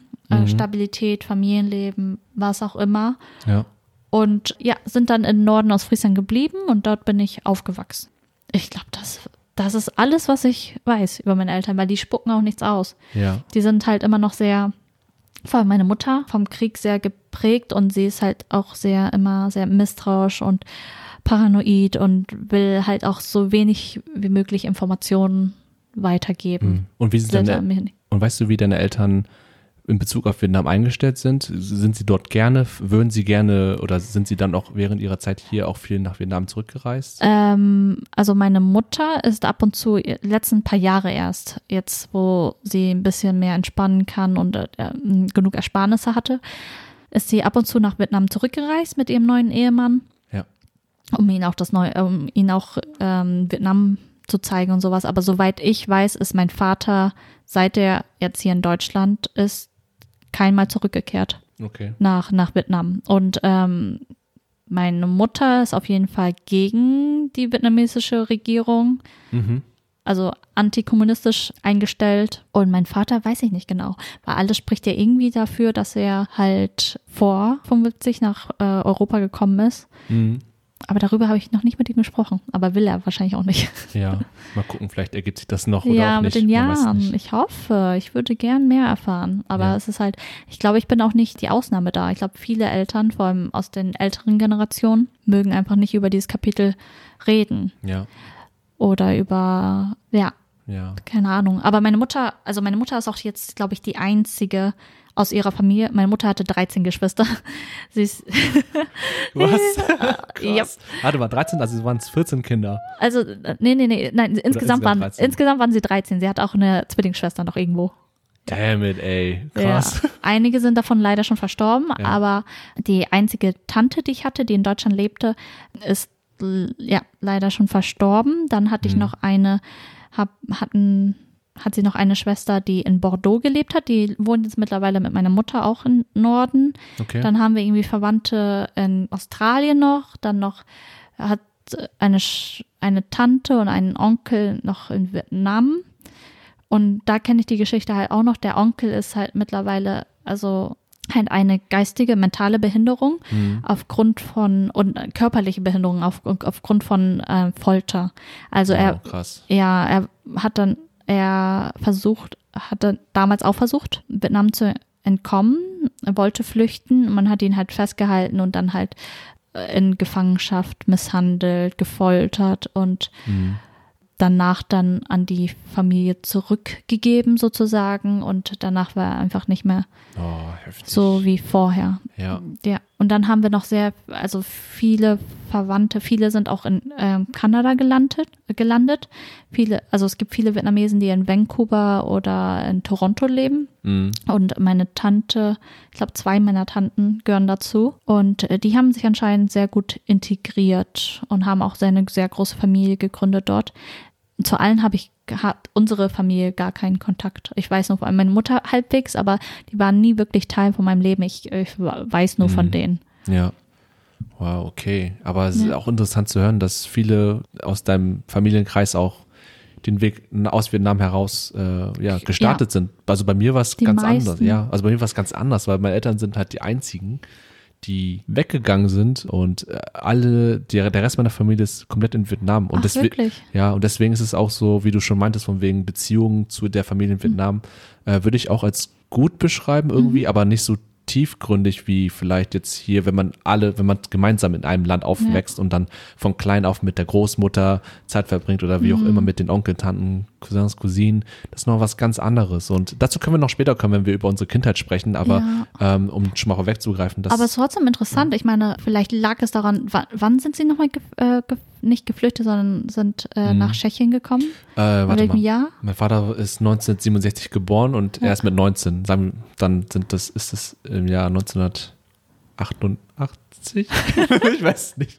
Okay, schon. Ja, ja. Also kurz, aber, kurz vor 1990 irgendwann. Mm, aber das ist interessant, weil ja. dass sie die eins, also bei meiner Mutter, also mütterlicher Seite waren es ja wirklich alle, mhm. wirklich ähm, die Mehrheit, die dann abgehauen ist sozusagen. Und ja. bei dir war es halt es würde mich interessieren, warum sie sich entschieden haben, aber der Rest der Familie nicht. Hm, es gab halt, wie die Umstände waren. Ich glaube, für meinen Vater gab es halt so gewisse Chancen oder er hat, hat diese Chance bekommen. Mhm.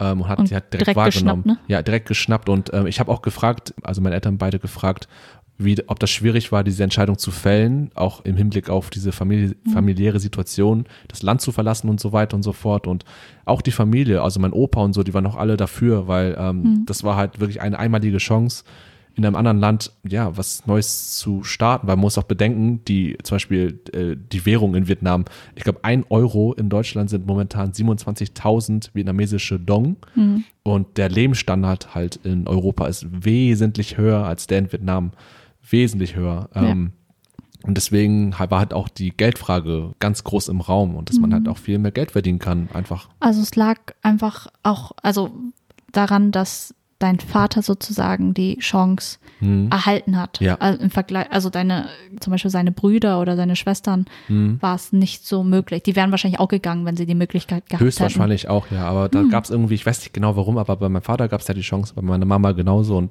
die beiden sind halt ja. gegangen. Warum der Rest nicht gegangen ist oder warum der Rest nicht diese Chancen erhalten hat, unter anderem vielleicht. vielleicht. Zufall ja, das ist wieder random Glück im Leben einfach. Das braucht man ja auch irgendwie. Mhm. Und dann, ja, muss man das auch ergreifen irgendwie. Ja, genau. Auf jeden Fall.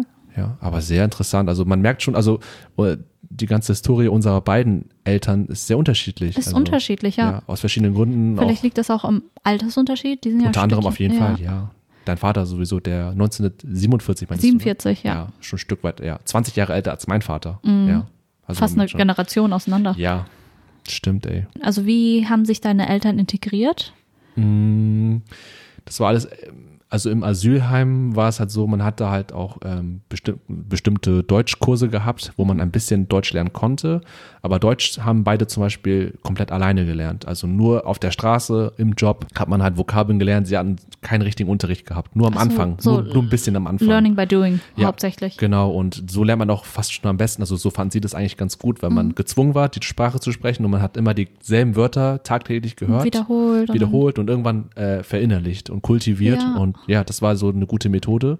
Aber meine Mama kann jetzt nicht so gut Deutsch sprechen wie mein Vater. Mhm. Mein Vater kommt halbwegs klar, aber er braucht trotzdem noch bei bü bürokratischen Dingen meine Hilfe. Klar, ist da brauche ich selber da brauche ich selber auch Hilfe, wollte sagen. So wie das formuliert ist, ist es nicht äh, so ganz freundlich formuliert. Sprache. Es ist eine viel, ganz andere Sprache auf jeden Fall. Ähm, aber ja, durch die Sprache haben sie versucht, sich zu integrieren und mhm. das hat auch, finde ich, ganz gut geklappt und hat auch sonst. Also ich muss sagen, meine Eltern haben viel versucht zu adaptieren, in, in, in, in die deutsche Kultur sozusagen aufzusaugen mhm. und viel mitzumachen und ähm, dabei nicht ihre eigene Herkunft zu vergessen. Also mhm. sie haben mhm. versucht, beides in Balance zu kriegen und haben mich dementsprechend auch so ein bisschen erzogen, also zu, dass ich da beides irgendwie mitnehme ja. ähm, und für beides irgendwie ein gewisses Gefühl entwickle. Und ja, deswegen war es auch in vielen Dingen mit meinen Eltern auch relativ entspannt, äh, weil sie dann meine Sicht auch besser verstehen konnten, als zum Beispiel andere Familien, wo es mhm. noch sehr, wo die, äh, äh, die heimatlichen Gedankengänge und so noch erhalten geblieben sind und die Integration, ja. sag ich mal, in der Sicht nicht ganz vonstatten gegangen mhm. ist. Ja. Und wie war es bei dir? Also bei mir, also, äh, meine beiden Eltern, würde ich sagen, also meine Mutter auf jeden Fall ist nicht gut integriert. Mhm. Das liegt an vielen Gründen, unter anderem auch, mittlerweile hat sie sich halt relativ abgeschottet, sowohl von der vietnamesischen Community, die eh sehr, sehr klein ist in, in Norden. Und sie ist auch kein Teil einer deutschen Community. Also sie ist wirklich so eine kleine Insel für sich selber. Ja. Ihre Sprachkenntnisse sind auch nicht sehr gut und, und die Kulturunterschiede sind für sie halt auch relativ hoch. Also sie hat sich auch nicht wirklich, sie hat immer viel gearbeitet, aber mhm. irgendwie hatte ich das Gefühl, dass sie sich nicht immer viel, also sie hat sich nicht viel Mühe gegeben, halt diese, auch die Sprache aufzunehmen oder Kultur aufzunehmen. Es war immer noch sie ist halt so eine Frau, also sie, sie sagt halt, wir sind Vietnamesen, wir sind nur Vietnamesen okay. und Vietnamesen machen dies, Vietnamesen machen das und deswegen ist es halt auch ein bisschen, sie sträubt sich ein bisschen dagegen. Mhm. Auch so, also es würde ihr nur Gutes bringen, wenn sie halt ähm, Deutsch gut verstehen könnte und, und halt auf Deutsch kommunizieren könnte, aber ja, das okay. hat sie halt weniger gemacht. Mein Vater hingegen spricht sehr gutes Deutsch. Mhm. Also Kommunikation war für ihn weniger das Problem, aber ist auch nicht wirklich Teil von irgendeiner Community. Also ist relativ auch abgeschottet, lebt so ein bisschen für sich selber wie ein Einsiedler. Mhm. Und bei meinem Vater ist es so, dass er halt auch Ingenieur war, aber vielen Vietnamesen, die halt auch ein Studium absolviert haben oder eine Ausbildung genossen haben, fanden aufgrund äh, verschiedener Dinge keinen passenden Job für sich, also der, der ihrer Qualifikation entsprach und mussten halt auch in anderen Bereichen arbeiten, in, in körperliche Arbeit, Fabrikarbeit oder als Koch oder in der Gastro, also in der Gastronomie, Gastronomie allgemein. Ja. Und mein Vater war immer ein bisschen zu stolz dafür. Also er hat sich halt gedacht, hey, ich habe doch gut studiert. Ich mein eigentlicher Job ist ähm, Ingenieur. Er hat ja auch in VW gearbeitet, in der, in der VW-Fabrik in Emden. Und dann, er wurde dann entlassen. Danach hat er nie wieder wirklich einen richtigen Job für sich gefunden, beziehungsweise er wollte keinen richtigen Job für sich finden. Okay. Ja. Und er ist ein sehr stolzer Mann. Ja. Und ich glaube, das hat ihn auch ein bisschen daran gehindert, sich ein bisschen zu öffnen oder ähm, ja, die ganze Situation hat ihn ein bisschen verbittert. Ja. Ist ja zynisch also, geworden dann auch. Ja, auf jeden Fall. Und mhm. deswegen Integration war damals, als ich jünger war, schien alles okay zu sein. Die hatten mhm. recht lebhaftes Sozialleben. Ja. Aber jetzt mit den Jahren, als ich dann älter wurde, wurde das auch immer weniger. Ja. Und es gibt auch sehr wenig, ich weiß nicht, wie es wäre, wenn sie in Hamburg, also in Hamburg leben würden oder gelebt hätten weil es einfach viel mehr Optionen gibt, viel mehr, die äh, vietnamesische Community ist halt auch viel größer hier. Ja. Zugang zu anderen Sachen, zu äh, vietnamesischen Zentren, Organisationen und so weiter, aber und andere Jobmöglichkeiten hätten sie gehabt, aber dort ist es halt sehr mm, trist, was mhm. das betrifft. Mhm. Aber gerade den Punkt, den du angesprochen hast mit den Communities, mhm. dass es bei den Eltern eher nicht so groß verbreitet war, weil bei meinen Eltern war es eigentlich fast schon das ganz komplette Gegenteil, weil durch diese gemeinsame Zeit im Asylheim, da lernt man ja mhm. super viele Leute kennen und mit denen hat man ja dieselbe Zeit erlebt und alle waren jung, alle waren zwischen mhm. 20 und 24 äh, in ihren in, im Top-Alter quasi, um, um halt Dinge zu erleben und Abenteuer zu erleben. Ja. Und da haben sich Freundschaften noch entwickelt und auch äh, darüber hinaus eine große, große Community ähm, vietnamesischer Einwanderer, sag ich mal, entwickelt mhm. und die besteht bis heute immer noch und das und verbindet das ganz doll. Schön, es zu haben, mhm. einfach zu wissen, dass es da ist, ja, oder? Ja. Das ist auf jeden Fall. Also Schön. alle wissen über die Struggles Bescheid voneinander und wachsen daran und ja. diese emotionale Bindung ist halt umso stärker. Mhm. Und das ist äh, auch ja eine krasse Sache, finde ich. Also bist du dann auch, als du aufgewachsen bist, bist du auch immer zu diesen Festen gegangen und mhm. warst sozusagen auch ein Teil dieser Community, oder? Ja, wobei, als ich klein war, das war äh, eher noch nicht meine freie Entscheidung mitzugehen. Man musste halt gezwungenermaßen mitgehen als kleiner Bengel irgendwie. Mhm. Ähm, da war ich auch nicht so der größte Fan von diesen Veranstaltungen, aber da waren dann noch andere Leute in meinem Alter, in unserer Generation. Ähm, und wir haben dann halt, ja, uns selbst beschäftigt, während die Eltern halt ihre Dinge gemacht haben und auf den festen Spaß hatten, viel getrunken haben und keine Ahnung was. Das ja, das, das, war so, man kam an, die Eltern waren direkt weg so und dann so, ja, geht mal zu den anderen Kindern. Ey, ist halt echt so, äh, ohne Spaß, es gab halt immer so einen großen Gemeinschaftsraum, wo alles stattfand und dann eine, irgendwo in der hintersten, dunkelsten Ecke mit Spinnenweben oder so, ein Tisch mit paar Stühlen und da sind dann die Kinder hingeschickt worden. So, Kinder, habt Spaß und dann haben wir halt. Macht, was ihr wollt. Ja, macht was, wir konnten randalieren und es hat keinen gejuckt. Es, die Eltern halt mit sich selbst beschäftigt waren, das war auch okay. Es ist, ja, es ist okay. Okay, ähm, als Kind denkt man so, zu, also als Kind in diesem Moment denkt man sich so, oh, kein Bock drauf oder ja, keine Ahnung. Aber, aber für die Eltern war es echt eine schöne Sache. Es war so ja. irgendwie so ein Fest, was Ja. was regelmäßig stattfand, aber trotzdem schon ein großes Event für die. Ja, total. Alle zu sehen, frei zu sein und Mhm. halt auch, wenn man in der Sprache frei ist, fühlt man sich auch frei, weil man Ja. einfach problemlos kommunizieren kann und Ja. keine Kulturunterschiede Ja. und dies und das. Ja, weil das Ding ist halt auch genau wie bei deinen Eltern, war war es bei meinen Eltern auch so. Die haben sonst keine wirklichen deutschen Freunde. Also Mhm. niemanden, den sie jetzt privat zu sich einladen würden, der nicht der vietnamesischen Sprache mächtig wären. Also es sind alles, die sind alle unter sich geblieben, Mhm. aber ich würde sagen, dass trotzdem zum Beispiel, zumindest auf der Arbeit, mein Vater, zumindest was ich höre, immer noch zu einigen Mitarbeiterinnen und Mitarbeitern aus Deutschland Kontakt haben und Ja. äh, die reden auch miteinander und so, haben auch Spaß auf der Arbeit zusammen. Aber darüber hinaus ist jetzt, ist jetzt keine, sag ich mal, Freundschaft entstanden, sondern nur so kollegiale Beziehungen, würde ich Ja. sagen. Aber ist auch irgendwo verständlich. Wenn Das halt die. Sprache nicht da ist, ist halt schwierig. Ja, aber das ist auch normal auf der Arbeit eigentlich. Ja, das stimmt auch aber wieder. ja, in der Sprache ja, muss man sich auch wohlfühlen. Ja. Aber sonst, ja, diese ganzen Feste habe ich mitgenommen und ähm, dann so ein bisschen über die ganze, ja, über, darüber halt auch über die vietnamesische Kultur ein bisschen mehr gelernt. Mhm. Aber es war so ein, ich weiß nicht, das war bestimmt bei dir auch so, dieser Spagat einfach zwischen diesem Leben, sag, es waren zwei verschiedene Leben irgendwie schon. Man, man, Komplett, ja. man, man, ja, man ist als, sag ich mal, als Kind schon irgendwie der Herausforderung gestellt, dass man diesen Switch immer wieder hin und her kriegen, äh, äh, bewältigen muss. Dieses Mhm. Leben in der Schule, als, als, als, wo du halt in einem ganz anderen Umfeld unterwegs bist. Zwei Nicht- Identitäten. Zwei Identitäten, ey, und auch, auch nichts mit der vietnamesischen Sprache am Hut. Also in der Schule war es null so. Und dann, wenn man Ja. nach Hause kommt, die Eltern sind irgendwann da nach der Arbeit und dann so alles anders. Und das, wie, wie, das muss man verarbeiten erstmal irgendwie. Muss man auch. Es ist so schwierig, vor allem irgendwie diese Balance zu finden, die du vorhin schon meintest, die unsere Eltern auch finden mussten als Migranten. Mhm. Ja. Vor allem wir, die aus zwei Welten kommen. Vor allem die eine Welt ist ja relativ klein. Also die, ist ja diese in der Nuklearfamilie einfach deine Eltern, du Mhm. und das ist so dein Bezug dazu und vielleicht die Community noch und dann halt die komplett andere Welt, halt äh, was einfach alle deine sozialen Bereiche auch abgedeckt hat. Also Ja. so Arbeit, Schule, allgemein, du gehst raus und wir sind halt einfach in Deutschland. Ja. Das ist halt so. Ja. Und wie war das für dich eigentlich damals? Kannst du dich noch erinnern, als du noch jünger warst? Wie war das für dich? Waren diese Unterschiede oder hast du, hast, hast du dich direkt anders gefühlt oder kam das erst in dem Alter? Oder dachtest du früher, hey, wir sind alle gleich und niemand ist anders? Und wie war das bei dir? Bei mir war es, also als ich jünger war, habe ich echt weniger die Unterschiede ge gemerkt, beziehungsweise gewusst, bewusst gemerkt, wenn ich jetzt zurückdenke.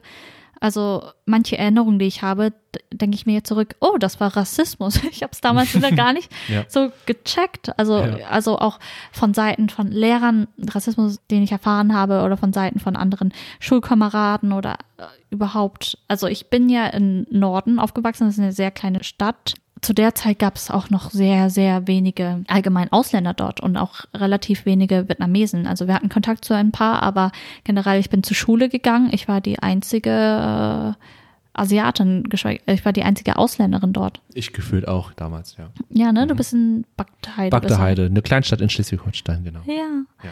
Und bei mir war das halt auch, als ich dann erwachsener geworden bin, habe ich die, also die kulturellen Unterschiede auch gemerkt. Und zwar irgendwie, also es gab halt zwei Arten, wie Leute mich dort behandelt haben. Und zwar einmal einerseits halt dieses, dieser Begriff Colorblindness, ist auch ein sicher wi- wichtiger Begriff. Einfach Leute versuchen dich halt sozusagen, alle, alle sind gleich, aber die haben deine Ethnizität nicht wahrgenommen, dass du anders aussiehst. Also damit ist es, ersetzt man sozusagen das Weißsein sozusagen als Norm. Oh, okay. Und ähm, ich weiß nicht, ob ich es richtig beschreiben kann, aber es ist halt so, die behandeln dich zwar wie jeden anderen auch, aber nehmen nicht wirklich deinen Struggle sozusagen wahr in, als Ausländerin sozusagen in Deutschland. Also den Rassismus, den du, den du erfährst oder einfach auch die kulturellen Unterschiede werden nicht so wirklich wahrgenommen. Das hat halt sehr seine Nachteile dann. ja. Und ja, das war so eine Strategie, die, die es gab. Und dann auf der anderen Seite halt alles, was ich gesagt, gemacht habe, gegessen habe, gedacht habe, war halt für die mega exotisch. Obwohl das halt was komplett Normales ist. Ich habe vielleicht Dinge gemacht, die sie auch so gemacht haben, aber auf einmal war es dann exotisch. Also Ja, exotisch. Also war einfach, einfach auch ein Synonym für anders, für Ausländer, Ja. was auch immer. Ja. Und ähm, das war wirklich so in meiner Abi-Zeitung, jeder hatte ja irgendwie, der, der es kennt, der Abi gemacht hat, es gibt halt dann eine Abi-Zeitung, im Jahrgang gibt's dann halt so, es werden so Rankings gemacht, es gibt verschiedene Kategorien, wie zum Beispiel der witzigste, der Clown ähm, im Jahrgang oder was gab's noch, die äh, die Person, die sich am besten gekleidet hat und dann gab's immer so Platz eins, Platz zwei, Platz drei und bei uns, also 2010 habe ich Abi gemacht, bei uns gab es dann eine Kategorie äh, mit Exoten. Wir wurden kategorisiert, ein, äh, Platz 1, 2, 3, Exot und Exoten. Und leider war ich nur auf Platz 2, weil ich war nicht äh, exotisch genug, weil es gab noch eine schwarze, die war wohl exotischer als ich, die war auf Platz 1. Tja, Anni. Schade. Ja, so überhaupt nicht. Ich weiß nicht, ob es heutzutage noch möglich wäre. So überhaupt nicht äh, PC. Also so Das klingt schon sehr abstrus, irgendwie dieses Ranking. ist es auch. So einfach dafür, es gab eine Kategorie, wer ist der beste Ausländer? Ich weiß es What nicht. the fuck? Oder so, ich weiß nicht, wonach das entschieden wurde. ja. Aber keine Ahnung. Das ist halt so, das ist, was es auch noch gab. Es hat viel mit einem gemacht, halt auch in der Kindheit. Also ich wollte dann halt immer, weil ich als anders betrachtet worden bin, weil es gab auch voll viele, ich hatte auch meinen ersten Partner, romantischen Partner, Freund relativ spät. Und weil vorher war das halt auch immer so, da gab es immer diese Sprüche, ja, Anni, du weißt, ich mag dich sehr gerne, aber du bist einfach nicht mein Typ. Und das war ein Code für, du bist Ausländer. Ja. Oh Du bist Mann, nicht mein ey. Typ. Du siehst einfach zu anders aus, keine Ahnung. Ja. Solche Sachen. Und das, das damals, ich, ich habe mich in meinen Zwanzigern sehr, auch sehr geändert. Heute bin ich selbstbewusster, ich bin einfach selbstsicherer auch und ich kenne meinen Wert. Ich, ich äh, schätze, dass ich bikulturell aufgewachsen bin. Je mehr, desto besser. Und Sehr, sehr gut. ist es, ja, ist es Ja. auch. Aber damals war ich halt auch noch anders. Vor allem, weil ich nur unter Leuten mit einer anderen Eth- Ethnizität aufgewachsen bin, ähm, war es für mich so, ich wollte alles verdrängen. Also ich war wirklich whitewashed und das äh, bezeichnet halt diesen diese Mentalität, dass ich alles, was asiatisch in Anführungszeichen an mir war, einfach verdrängen wollte. Ich wollte so einfach nichts mit, ja, dazugehören, aber halt dabei halt so komplett was, alles, was vietnamesisch an mir war, verdrängen Ja. so um dazu zu passen. Einfach äh, wie ich meine Sprache wollte ich verdrängen. Ich wollte nichts mit der vietnamesischen Sprache zu tun haben, habe mich geweigert, vietnamesisch zu sprechen. Ja. Wollte nur Deutsch sprechen, wollte nicht Vietnamesisch lernen, was ich bis heute halt auch, was ich heute einfach auch mega bereue, weil mein Vietnamesisch ist mega verkrüppelt. Ja, und ähm, wollte nichts mit der Kultur zu tun haben, wollte die Mentalität nicht verstehen, die vietnamesische Mentalität, die sich halt auch ein bisschen ändert, was, äh, was äh, nicht ändert, sondern anders ist, was irgendwie zum Beispiel äh, Familienleben angeht oder was Generationen angeht, Hi Hierarchien und sowas. Ja. Und ja, zu, zu dem kam, dass ich dann halt auch, als ich jünger war, mein Bruder und ich in einer Pflegefamilie für einige Jahre aufgewachsen bin. Und das waren halt auch keine Vietnamesen, keine Asiaten. Ja. Und da sind wir halt aufgewachsen und das hat das halt umso mehr verstärkt. Mhm. Und äh, sie haben das auch umso mehr verstärkt. Ja, das war halt so für mich, wie ich hier in Deutschland aufgewachsen bin. Und erst dann, als ich nach Hamburg gezogen, ich hatte einen besten ähm, Freund im Norden, Fu, war auch Vietnamese und das war so mein einziger, mit dem konnte ich alles teilen. Der hat da auch so ein bisschen anders wahrgenommen, weil er auch mit seinen Eltern ein bisschen anders aufgewachsen ist. Der war immer ein bisschen mehr okay mit der Bikulturalität, war auch sehr stolz drauf und er hat mir auch ein bisschen geholfen damit. Mhm. Ja, ansonsten, ja, mit den Eltern zu Hause war das halt auch immer ein Problem.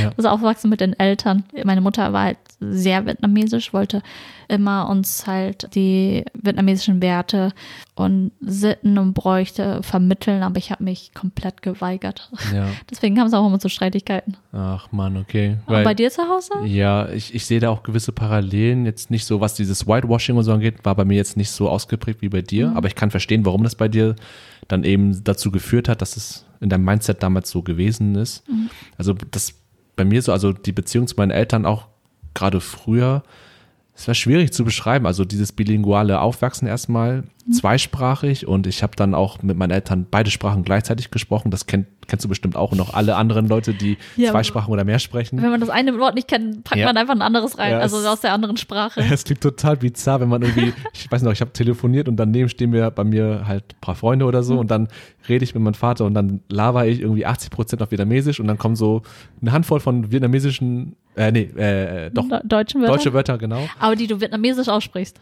Nee, die, ja, genau, die, ja, die, ja, genau, die, ja, die Betonung. Die, die, Betonung, weil sonst verstehen sie es nicht. Ja, genau, du musst genau, das ist so krass, ne, dass wir auch automatisch so sprechen, wie, als ob die das aussprechen würden, für die angepasst, damit die es verstehen. Also es hört sich auch voll klischeehaft dann an, aber das ist so wirklich, wie zum Beispiel, wenn wir in der Küche, wenn wir im Kwangdo arbeiten und die Küche geht doch nach Hause und dann wünschen wir den schönen Feierabend, also nicht ja. Feierabend, sondern Feierabend. Ja, ja, genau. Solche kleinen Details, das ist super lustig irgendwie, dass wir das automatisch machen. Ja. Ja, das ist irgendwie ein Punkt gewesen, einfach nur die Kommunikation. Und das war dann halt auch ein bisschen schwierig, dann auch über bestimmte Dinge zu reden oder auch zum Beispiel streiten war auch immer schwierig, weil man, mein Vater und ich sind zum Beispiel Leute, zwei Personen, die auch je älter ich wurde, viel miteinander streiten, hm. äh, auch über Kleinigkeiten und irgendwie sind wir beide zu dickköpfig und um das zu verstehen und meine Mama sitzt daneben und denkt so, was für Vollidioten. was macht ihr da, ey? Zu viel Testosteron. irgendwie so, oh, und, und, dann bin ich auch zu hitzig irgendwie. Oh, ich bin normalerweise nicht so, aber dann mit meinem Vater kann ich das sehr schnell werden. Und das ist das Es gibt bestimmte Sachen, die nur Eltern triggern können. Ja, das ist auf jeden Fall definitiv so. Und halt wegen der Sprache, um darauf zurückzukommen, es ist halt dann schwierig, meinen Punkt rüberzubringen, wenn ich das nicht artikulieren kann. Und für meinen Vater ist es auch schwierig, seinen Punkt rüberzubringen, wenn er weiß, dass ich das nicht verstehen werde auf seine, auf Vietnamesisch, hm. weil sein Deutsch nicht gut genug ist, um das zu artikulieren. Das ist so, auf beiden Seiten besteht die gleiche Problematik. Ja, was irgendwie schade ist, weil bei meiner Mutter merke ich es halt auch, es wird nie so sein, dass wir uns wirklich gut unterhalten können oder mhm. kommunizieren können, wie du und ich das jetzt zum Beispiel machen. Ja. Weil ihr Deutsch ist nicht gut genug, ja. um mit mir zu reden und mein Vietnamesisch ist wirklich nicht gut genug, um mit ihr zu reden. Und selbst dieses Gemischte ist ein bisschen schwierig. Man kann nie wirklich ausdrücken, was man hundertprozentig fühlt. Ja, ich wie, merke das jedes Mal auch. Ja. Es ist total schade, weil ich, ich gucke auch immer, wir alle sind ja auch schon bei Freunden zu Besuch gewesen, bei vielen deutschen Freunden zu Besuch gewesen, wo man sieht, dass diese familiäre Beziehung einfach anders ist und noch viel emotionaler, tiefgründiger. Ich weiß noch, ich, ich, ich hat lange Zeit konnte ich meine Eltern, kannte ich die beiden gar nicht richtig, weil man hat nicht viel miteinander geredet, außer halt so die, das Alltägliche und darüber hinaus ging es nicht viel um Emotionen oder um was sind deine Träume oder wie, weiß ich nicht, weißt du, was ich meine? Das ist so ja. ist total schade gewesen, weil das, das, hat, das hat gefehlt. Und je mehr ich vergleichen konnte und zu Besuch war bei anderen Familien und dann gesehen habe, wie das bei denen abläuft, habe ich dann bei mir verglichen und gemerkt, so, oh krass, das ist ja nicht, überhaupt nicht da. Und ja, es ist, war super schade irgendwie. Schade und, und traurig, ne? Ja. Aber es, das, ja, irgendwie, aber mit dem Alter lernt man dann auch, es nicht zu vergleichen. Ja. Also weil es einfach was anderes ist. Oder zu akzeptieren einfach, ja. genau. Das ist halt so, wie es ist. Und es geht nämlich anders. Ja, und dass es alles irgendwie seine Gründe hat und ja. die muss man auch irgendwie verstehen. Wie wir vorher erwähnt haben, dafür haben sie uns viele andere Dinge gegeben. Also meine Eltern waren halt, seit ich denken kann, geschieden oder haben getrennt gelebt. Mhm. Und äh, mein Vater war nicht wirklich Teil der Erziehung. Er war immer für also der typische Vater so bringt so Essen, Süßigkeiten, aber so, wenn es um schwierige Sachen geht, okay, bye. Ja, Mama, mach du mal. ja, mach du mal, keine Ahnung. Aber ich habe immer, was auch relativ selten ist mit ihm, habe ich, weil er so gutes, er spricht wirklich, also gutes Deutsch, im Gegensatz zu mir, mhm. habe ich mit ihm immer auf Deutsch geredet. Und deswegen war schon irgendwie eine Möglichkeit da, ja. mich also auch emotional mit ihm auszutauschen, aber haben wir nie gemacht, weil das machen ja Vietnamese, vietnamesische Eltern nicht so. Ja. Die sind halt so, man, man ähm, teilt nicht so seine Empfindungen und Gefühle mit. Ja, das ist auf jeden Fall ähm, bei vielen Familien so. Das ist mir auch mhm. aufgefallen, auch wenn ich bei mir selbst gucke. Aber je älter ich wurde, desto mehr wurde das. Ich habe auch dann versucht, gezielt Fragen zu stellen. Auch ähm, mein Vietnamesisch ist auch besser geworden und dann konnte ich halt auch mehr mit meinen Eltern über gewisse Themen reden, die mir auch wichtig sind und konnte dann dementsprechend beide besser kennenlernen und habe das Gefühl, ich verstehe, ich verstehe ihre Charaktere mehr und mhm. sie verstehen, glaube ich, mich auch mehr. Und äh, das ist auf jeden Fall eine Entwicklung, die ich voll gut finde, weil gerade im Vergleich zu damals, wo es wirklich ja nicht vorhanden war, wirklich. Man war halt in einer, man lebte zusammen, Man hatte irgendwie, man wusste Eltern, Mutter, Vater, Kind, Ja. aber voneinander zu wissen oder deren Interessen und Gedankengänge, das war schwierig. Und äh, ja, aber es hat sich Es geändert. war schwierig, Eltern als auch einfach als Menschen zu sehen, was die alles Ja, mitgemacht haben, dass sie Ja. halt auch eigentlich nur das Beste für einen wollen und so. ja, Aber auf jeden Fall interessant. Also, wir, also so wie wir aufgewachsen sind, war ja irgendwie schon ähnlich, aber doch irgendwie unterschiedlich. ja. Was zum Beispiel, ähm, weil ich da auch damals, wie heute immer noch, sehr viel vergleiche immer mit anderen Menschen und so weiter. Das ist auch schon zu schädlich eigentlich bei mir, aber das ist ein anderes Thema. ähm, Für eine andere Folge. Ja, aber ähm, mir ist noch eingefallen, damals, also meine Eltern und ich, also meine Eltern haben auch nach dem Asylheim ähm, sehr bescheiden gelebt, auch immer in Wohnblöcken, so klassisch halt, weißt du, in den äh, eher Randbezirken und dort dann in günstigen Wohnungen mit ganz vielen anderen Ausländern zusammen gelebt, eine kleine Wohnung gehabt und da war es bei mir so, ich kannte halt nur diese Welt und das war für mich normal. Und irgendwann ähm, bin ich dann halt mal wieder dann bei Freunden unterwegs gewesen, deutschen Freunden, als ich dann in der Grundschule oder auf dem Gymnasium war. Und dann äh, jedes Mal hatte jeder, jede Familie so ein riesiges Haus, riesiger Garten und es war alles vollgepackt mit Dingen und Ja. Haustieren und keine Ahnung was. Und ich gehe da in diese Welt rein und ich so, wow. Und das war für die normal. Und ich gehe da rein und ich war richtig perplex und geflasht davon. Und dann natürlich, wie ich bin, gehe ich nach Hause und, und dann in, in, den, in die Wohnung zurück, so in, im Hochhaus. Und dann denkst Ja. du so, hm, irgendwie ist es nicht hier so. Also da war ich noch jünger. Ja. Und dann dachte ich so, warum ist das denn nicht so? Warum haben wir das nicht? Und dann, ich weiß nicht, ob ich meine Eltern damals direkt gefragt habe, Mama, Papa, warum haben wir nicht so das und dies und jenes wie so und so und die Person? Aber ich habe es mir zumindest gedacht im Kopf. Und ähm, ja, auch wiederum mit dem Alter, man reift und mittlerweile, ich, Versteht das, man ja. versteht das und ich schäme mich voll, dass ich so gedacht habe, weißt du, dass ich so gedacht habe, dass ich das nicht wertschätzen konnte, einfach so diese, dass ich dankbar sein konnte, also nicht, nicht dankbar sein konnte für die Dinge, die ich hatte, ein, ein, ein, ein Dach über dem Kopf, Essen täglich und Mhm. Ja. eine Schule, auf die ich gehen konnte, das haben alles meine Eltern ermöglicht und das war mir damals nicht möglich, irgendwie das zu sehen, sondern ich war immer nur so, warum haben wir das nicht und ja, das, Auf jeden Fall. ja, Es ist gut, dass wir reifen und Erwachsene werden und die Ja. Sachen mehr verstehen. Das ist Ja. wirklich so. Im Nachhinein denke ich mir auch so, ich bin wirklich meiner, ich habe auch eine sehr schwierige Beziehung zu meiner Mutter, aber ich werde ihr immer dankbar sein da- für das, was sie gemacht hat, damit ich jetzt hier bin, wo ich bin. ja, Und ja, ich glaube, das ist ganz normal. Also bei mir war das immer, also wie man schon wahrscheinlich raushören konnte, dass wir beide halt aus sehr bescheidenen Verhältnissen Ja. kommen. mm, Und bei uns war das halt auch genauso. Bei viel, meine Mutter ist halt auch noch dazu halt mega ultra sparsam.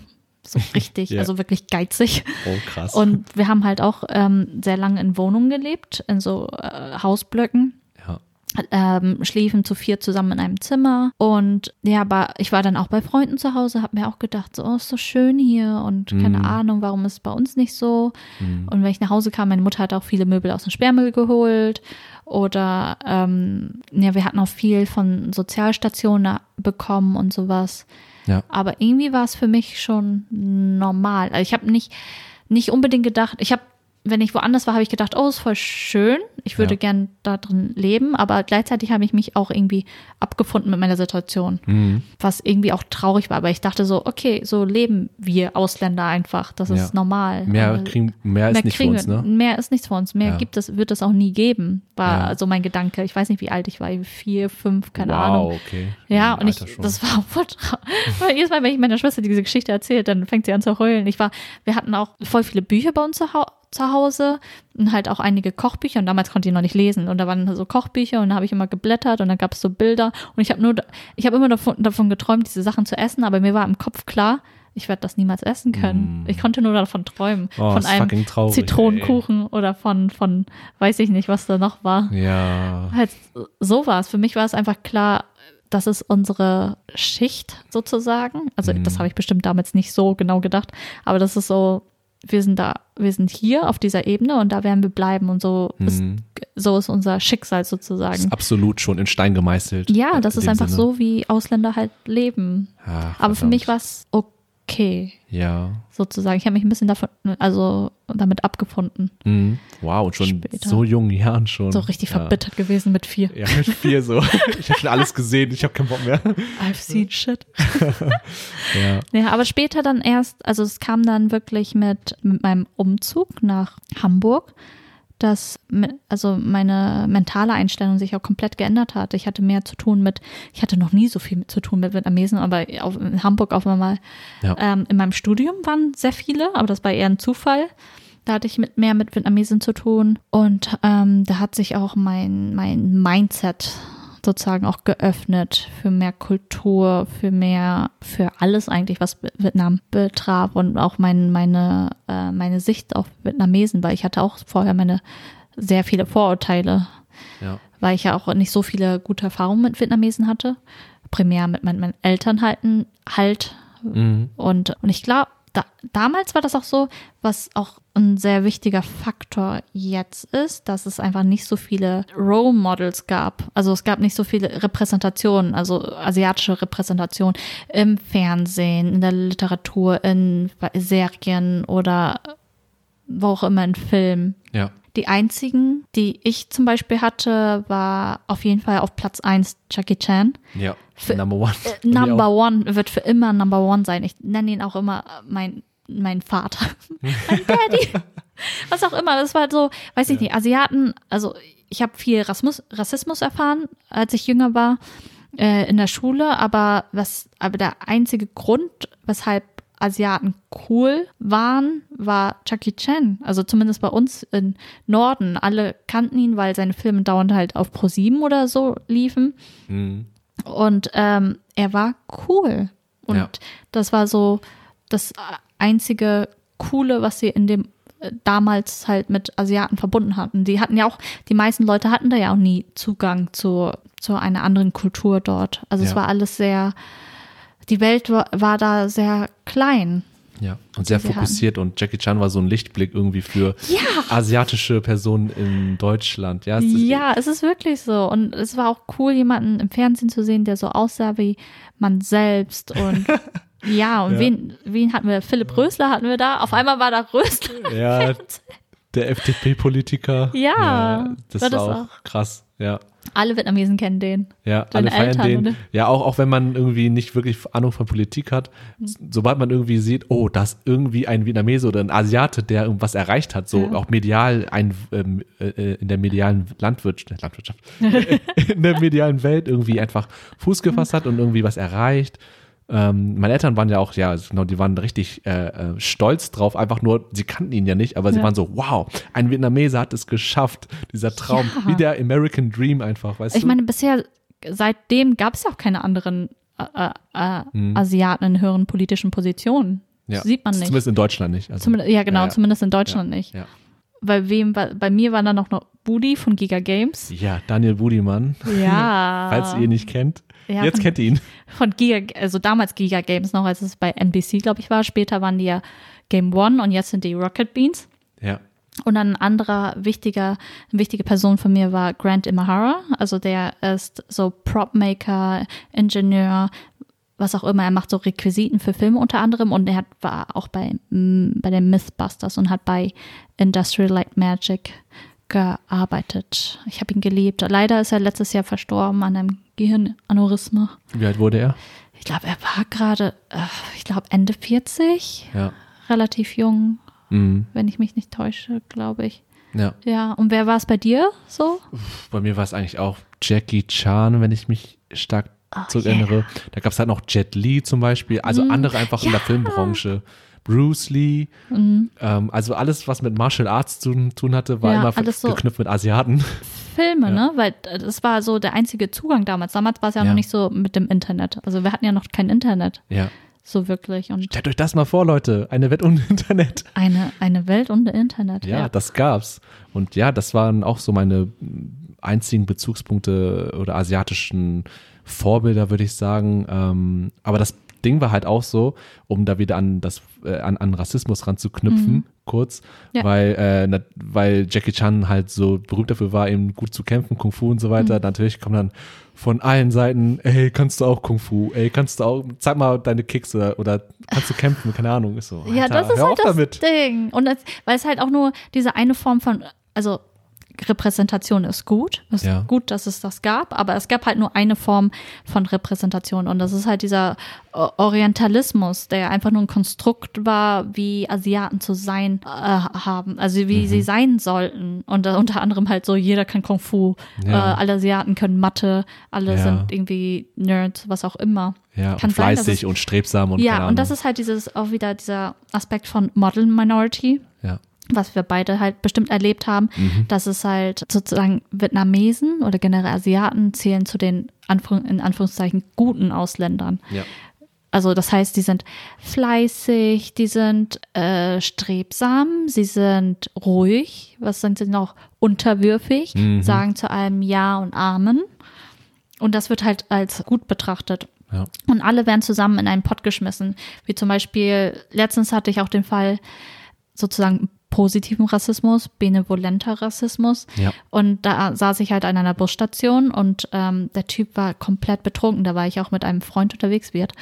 Und der kam dann an, so, ja, könnt ihr mir Handy leihen, um zu telefonieren, dies und das. Und wir haben ihm halt nicht ganz getraut. Und ähm, er war auch komplett betrunken. Ja. Und meinten so, nee, tut mir leid, leider nicht. Und dann meinten sie, ja, was soll das denn? Ihr seid doch Asiaten, ihr müsst doch nett sein. Gib mir das Handy. Ich so, was zur Hölle? Oh mein Gott. Danach habt ihr erst recht nicht das Handy gegeben, ja, ne? dann sind wir gegangen. Ja, und dann, man Ja. hört halt immer wieder sowas. Ja. So einfach, dass Asiaten auch still sind und einfach ihr Ding machen. Mhm. Keinen Widerstand leisten. Mhm. Einfach mit dem Strom schwimmen, Ja. sozusagen. Ja. Was auch nicht so cool ist. Ja, nee, es ist auch nicht. Aber mir fällt auch äh, dazu noch ein, ich habe noch eine andere äh, kurze Geschichte bezüglich des positiven Rassismus. Das war noch in Jena für mein erstes Studium und da war ich essen in einem Restaurant und äh, das war ein vietnamesisches Restaurant und bin da reingegangen, ähm, habe dann irgendwie was bestellt. Ich habe komplett auf Vietnamesisch bestellt. Ähm, Mache ich eigentlich nicht immer, weil ich dann irgendwie auch zu schüchtern bin oder wenn ich ich habe Angst, was, Fal- was Falsches zu sagen, Ja. um mich bloßzustellen irgendwie. aber, das, aber ich habe es einfach da gemacht und ähm, dann haben wir auch Essen und Trinken bestellt und dann beim Bezahlen äh, bin ich nach vorne gegangen und dann hat die, ich glaube, das war ein Mann, der Besitzer hat dann gesagt, okay, das macht so und so und dann habe ich geguckt, hä, das ist zu wenig, ich muss mehr bezahlen und er meinte so, nee, nee, die Getränke, die gebe ich dir. So und das hat er zu 100 Prozent nur gemacht, weil ich halt auch Vietnamese bin. Also das war von vornherein klar, die Stimmung und so, das war so, so offensichtlich, dass ich halt bevorzugt wurde, weil ich eben auch äh, ein Landsmann in dem Sinne bin. Also er, weil er sich, weil wir uns zu, also er hat mich gesehen und sprechen gehört und so und er, er, er hat das irgendwie in dem Sinne dann auch in Anführungsstrichen belohnt. In dem Sinne, ja, dass ich dann irgendwie Vietnamesisch gesprochen habe und keine Ahnung was. Und äh, wir haben auch kurz geredet dann, woher ich komme und so weiter und äh, woher er gekommen ist und so. Und ja, äh, da habe ich gemerkt, so, okay, also das war halt auch so eine Bevorzugung. Also ich, ich, Ja. ich, ich verstehe darunter halt auch äh, positiven Rassismus. Ja, So, auch wenn es, also ja, Mhm. wenn es von auch von Seiten der eigenen ja.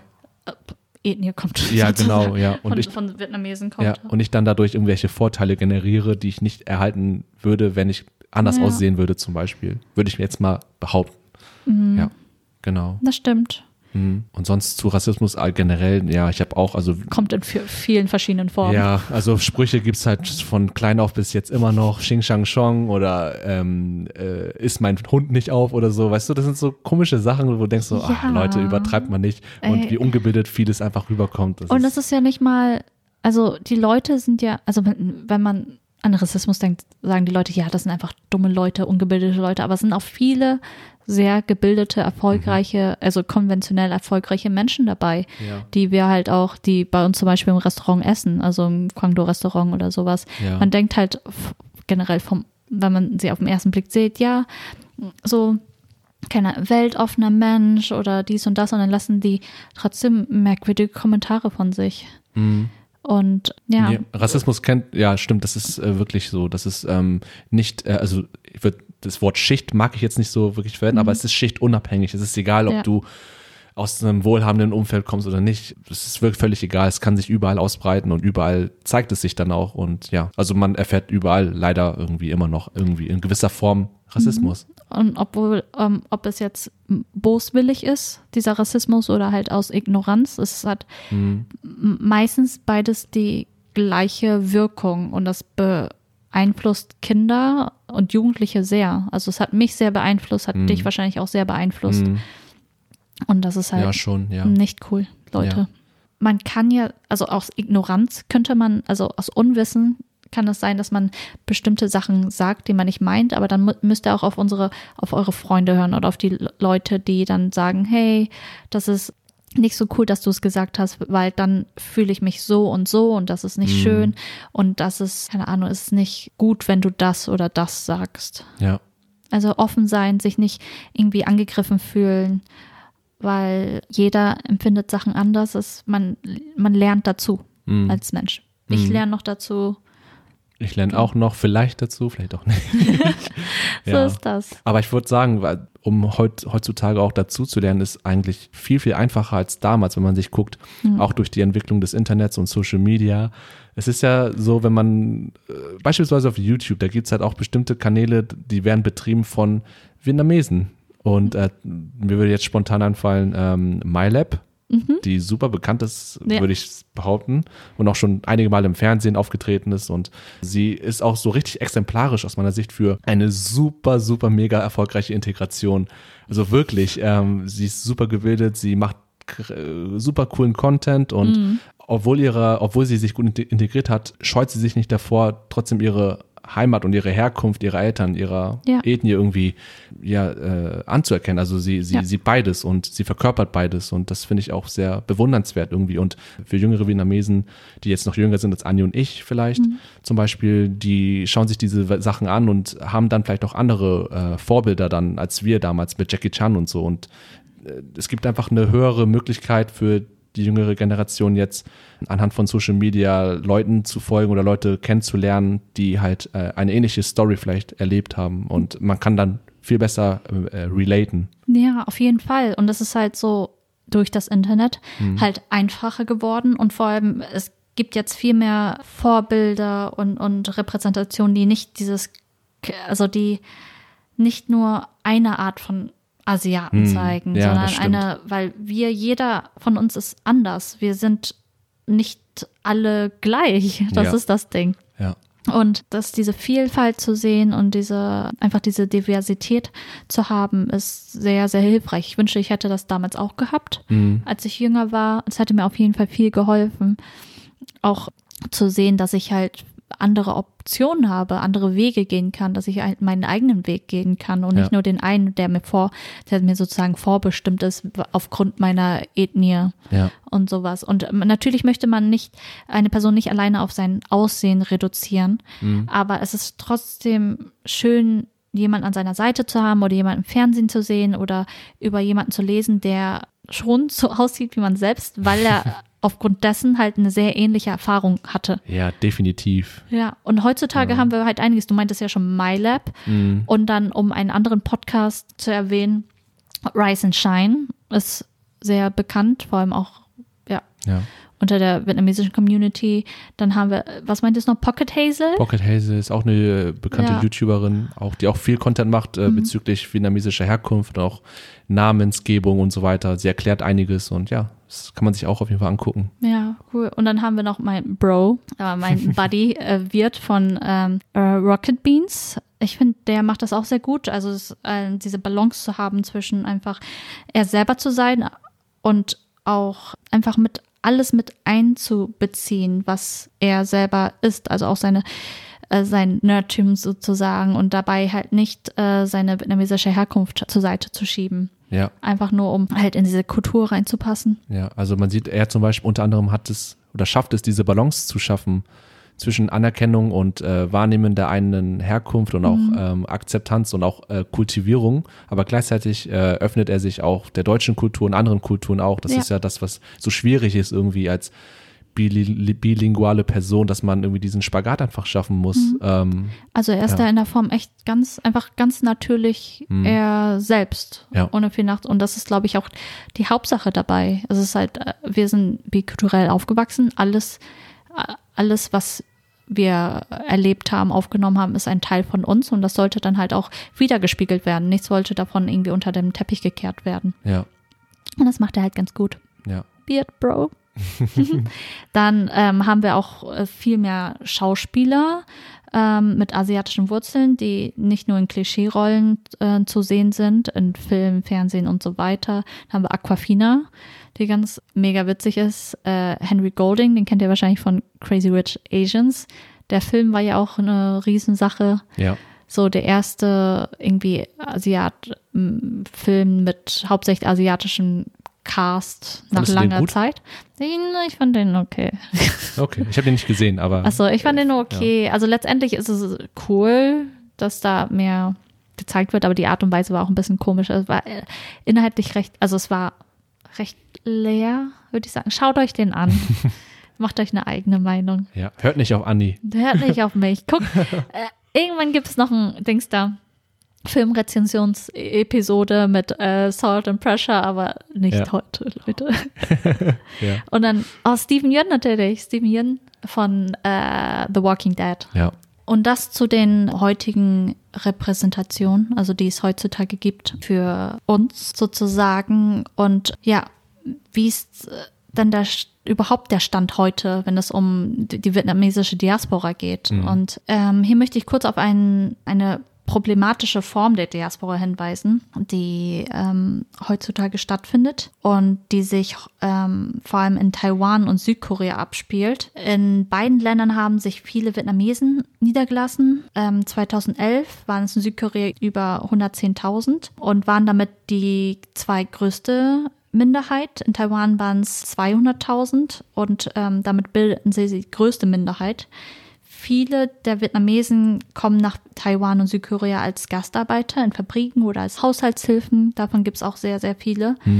In vielen Fällen aber werden vietnamesische Frauen durch illegale Heiratsagenturen an südkoreanische oder taiwanesische Männer vermittelt Ja.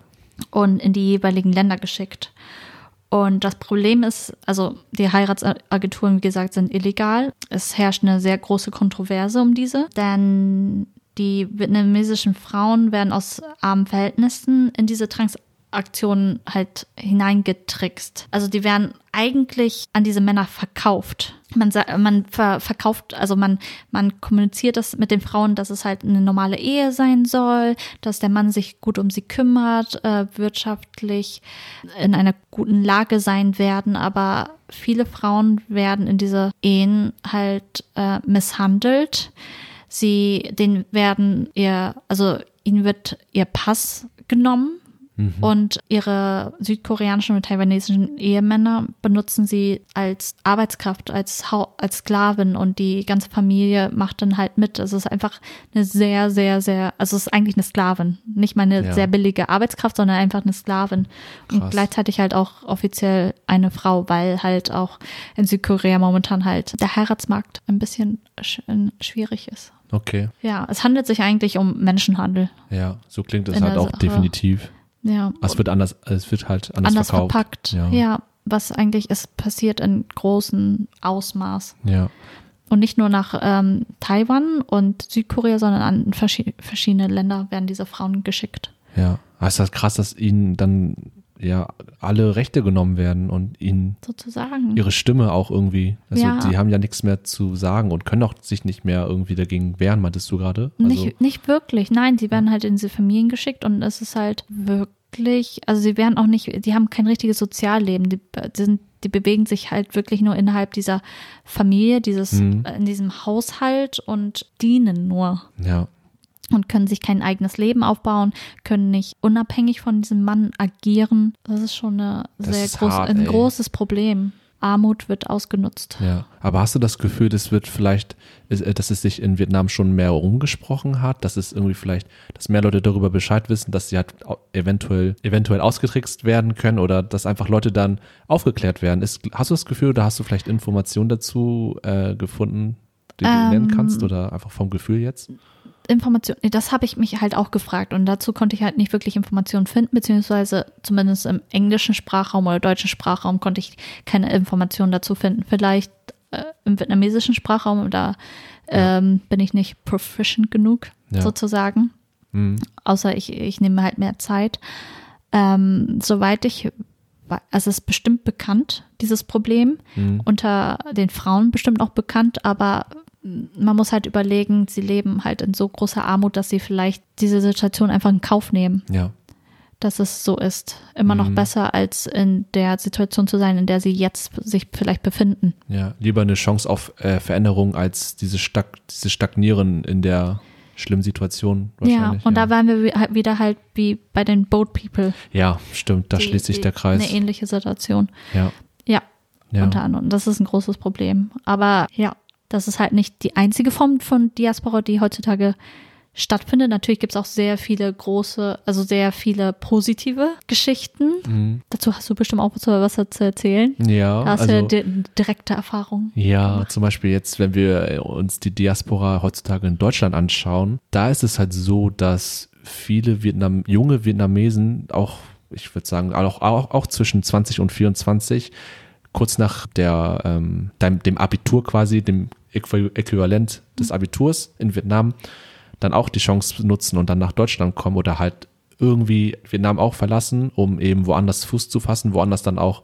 sich weiterbilden zu lassen oder eine Ausbildung zu beginnen und äh, dann ihre Familie zu unterstützen. Also die Gründe sind in dem Sinne relativ ähnlich zu dem, was früher schon bestand, wie bei den Vertragsarbeitern oder so, ähm, dass man halt äh, in, er in erster Linie seine Familie irgendwie unterstützen möchte, weil die wiederum dann vielleicht auch in ärmlicheren Verhältnissen leben und äh, man muss halt auch viel Geld investieren, um halt legal und so weiter und so fort nach Deutschland zu kommen aus Vietnam. Und viele gehen halt auch den Weg äh, in der Pflege. Also viele machen eine Pflegeausbildung, weil in Deutschland, davon wissen viele auch bestimmt schon Bescheid, es ist halt so, dass der im Pflegebereich äh, eine ziemlich große, große Unterbesetzung besteht. Viele Leute streben den Beruf nicht mehr an und wollen halt andere Dinge dann tun und Deswegen greifen dann äh, die ganzen Pflegeheime oder der deutsche Staat auch auf ausländisches Personal zurück, die dann eben auch ja dieses diesen Job machen wollen, schräg schräg müssen. Und so kommt man dann zu mehr Pflegepersonal. Aber das ist dann wiederum auch eine Chance für eben junge Menschen, ein neues Leben zu beginnen. Und so zum Beispiel auch äh, bei einer Person, die mit mir zusammen hier wohnt, also mein, mein, meine Freundin. Eine Lebenspartnerin. ja, meine Les Aber auch jemand äh, von der Arbeit im Kwangdo. ja, zum Da kennen Beispiel wir auch jemanden. Ja, genau. Der, und ja, Ja, das ist auch bei den beiden genauso. Sie sind äh, hergekommen, haben direkt die Ausbildung angefangen und haben sich dann auch hier integriert, haben deutsche Sprache gelernt.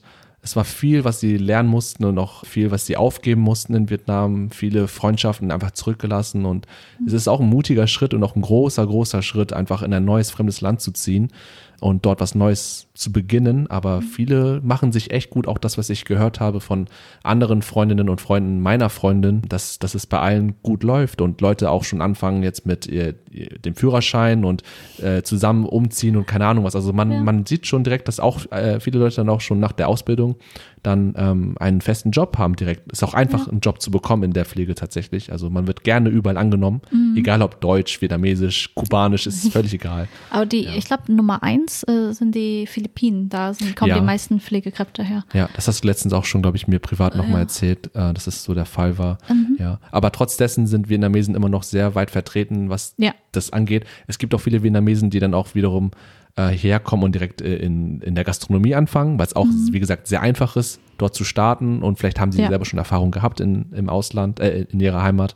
Und auch äh, Nagelstudios, die ihr Mhm. vielleicht kennt. Es gibt eine, eine Vielzahl, also gerade in Großstädten, komplett viele. All, Äh, ja, Auf der ganzen Welt. Alle, Ja, alle, Nag Welt. alle Nagelstudios ja, werden von Vietnamesen betrieben. Also so gefühlt. Aber es ist wirklich so.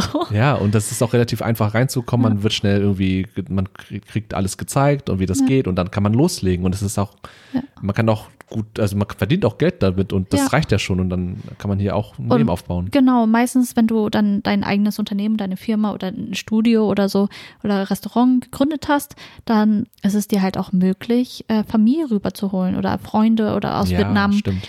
Genau, dann ist es halt auch einfacher für die ähm, zu bürgen Ja. und zu sagen, hey, die können bei mir arbeiten, dann können sie irgendwie, ich glaube, vier Jahre bleiben oder so und währenddessen müssen sie einen Deutschkurs machen Mhm. und danach ist denen vielleicht, ist es äh, bei manchen möglich, halt einen Aufenthaltstitel Ja, zu beantragen. Genau. Ja, Genau, und Ja. der, der kann halt immer, wenn man halt äh, nachweisen kann, dass man in diesem Bereich beruflich immer noch tätig ist, kann man verlängern und Genau. irgendwann später nach Jahren Mhm. kann man auch äh, die deutsche Staatsbürgerschaft beantragen. ja, auf jeden Fall. Also das ist auf jeden Fall das Ziel vieler Leute dann, dass sie das dann erreichen wollen. Und ähm, ich merke auch generell durch die Globalisierung und auch den erhöhten Wohlstand, der durch in, der in Vietnam momentan vorherrscht, mhm. also die Wirtschaft floriert immer mehr, man öffnet sich auch, äh, sage ich mal, anderen ja. Ländern mehr, exportiert mehr, importiert mhm. mehr.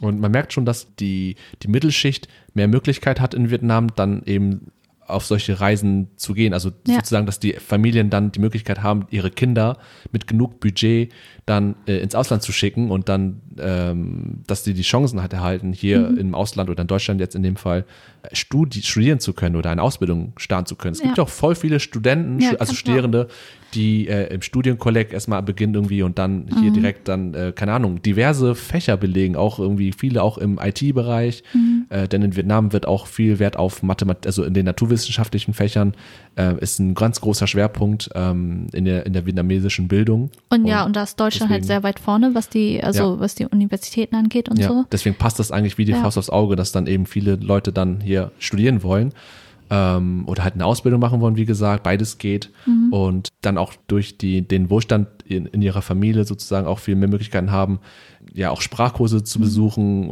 äh, eine Wohnung ja. haben zu können, irgendwie nicht jede, nicht jede Person, aber einige bestimmt. Einige, ja. Und ja. viele Optionen, viele ja. Möglichkeiten.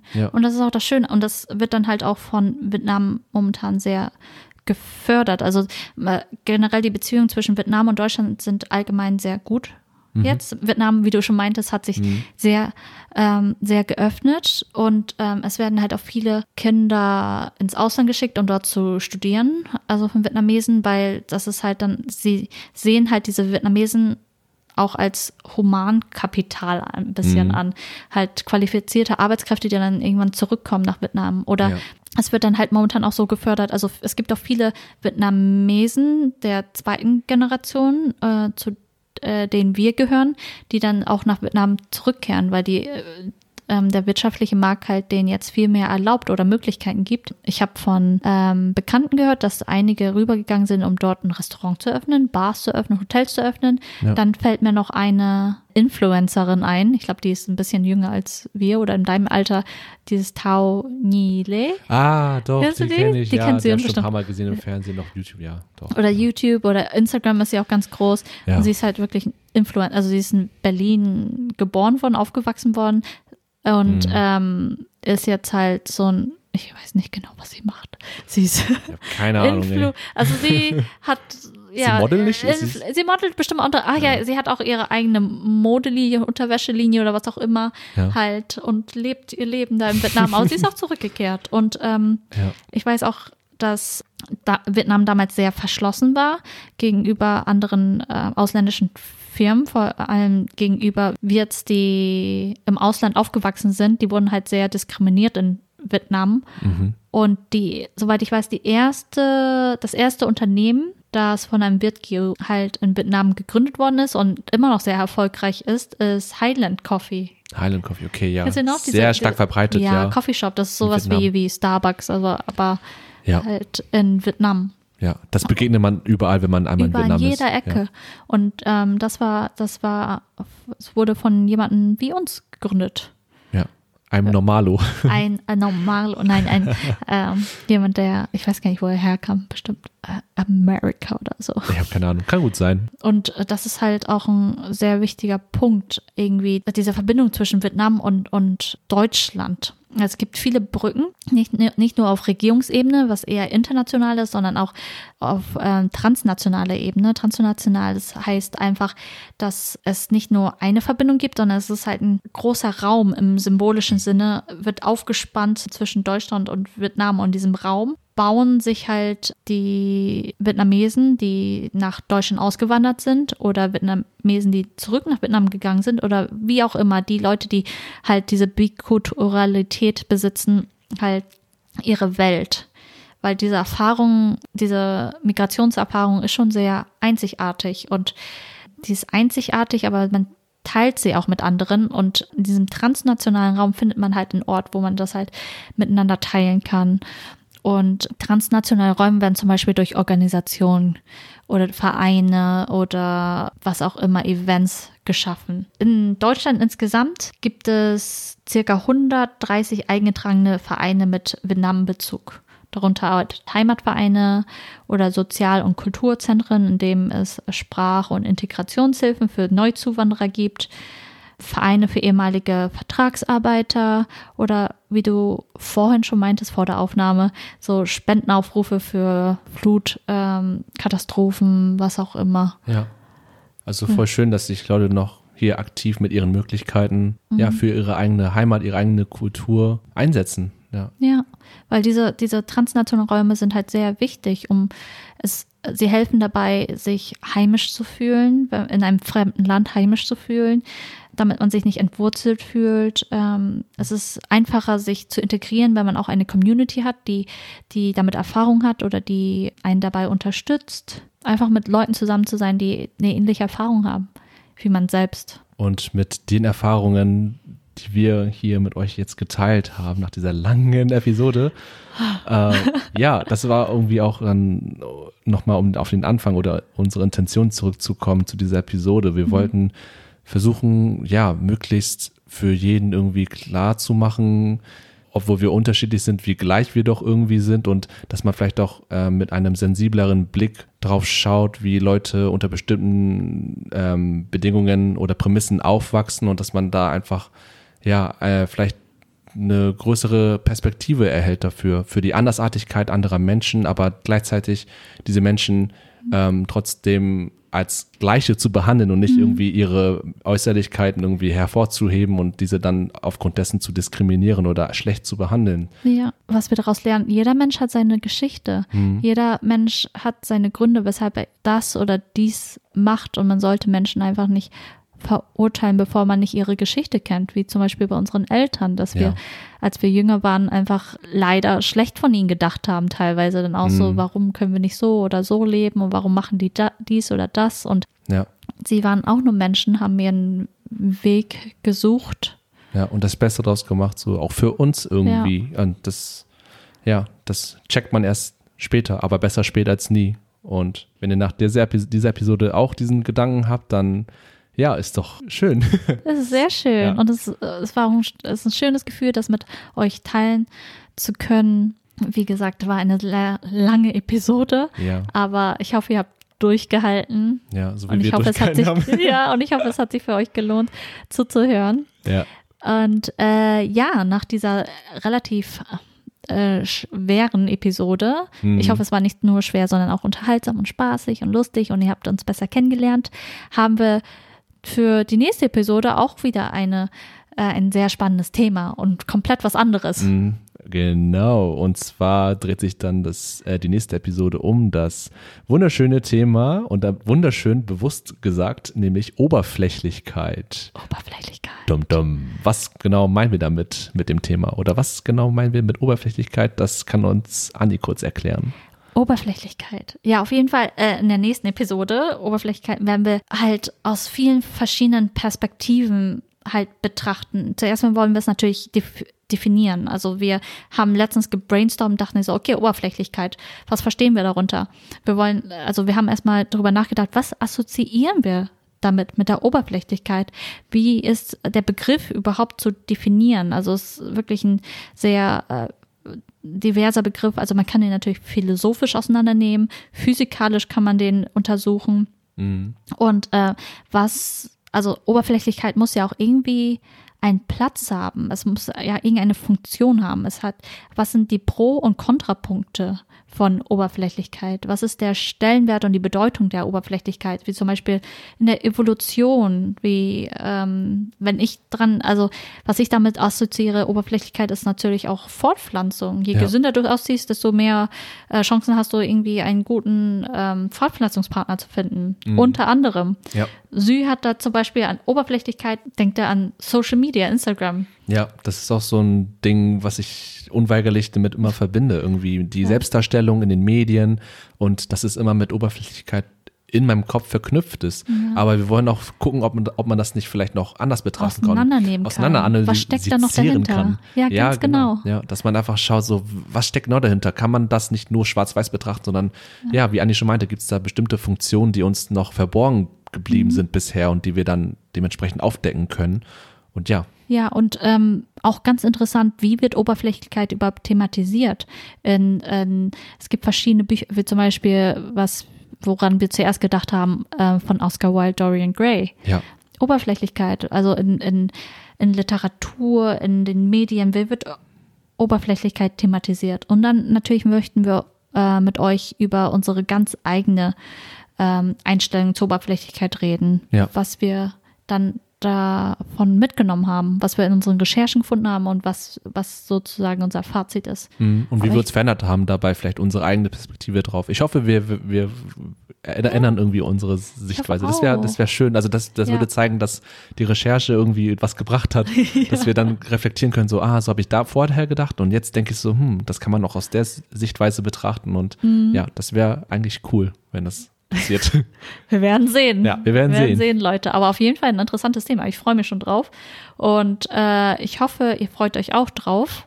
ja, Und äh, bis dahin, macht's gut, Leute. Bleibt gesund. schönes Leben. Ja. Und wir hören uns zum nächsten Mal. Bis Bis zum dann. nächsten Mal. Bye. Tschüss. Tschüss.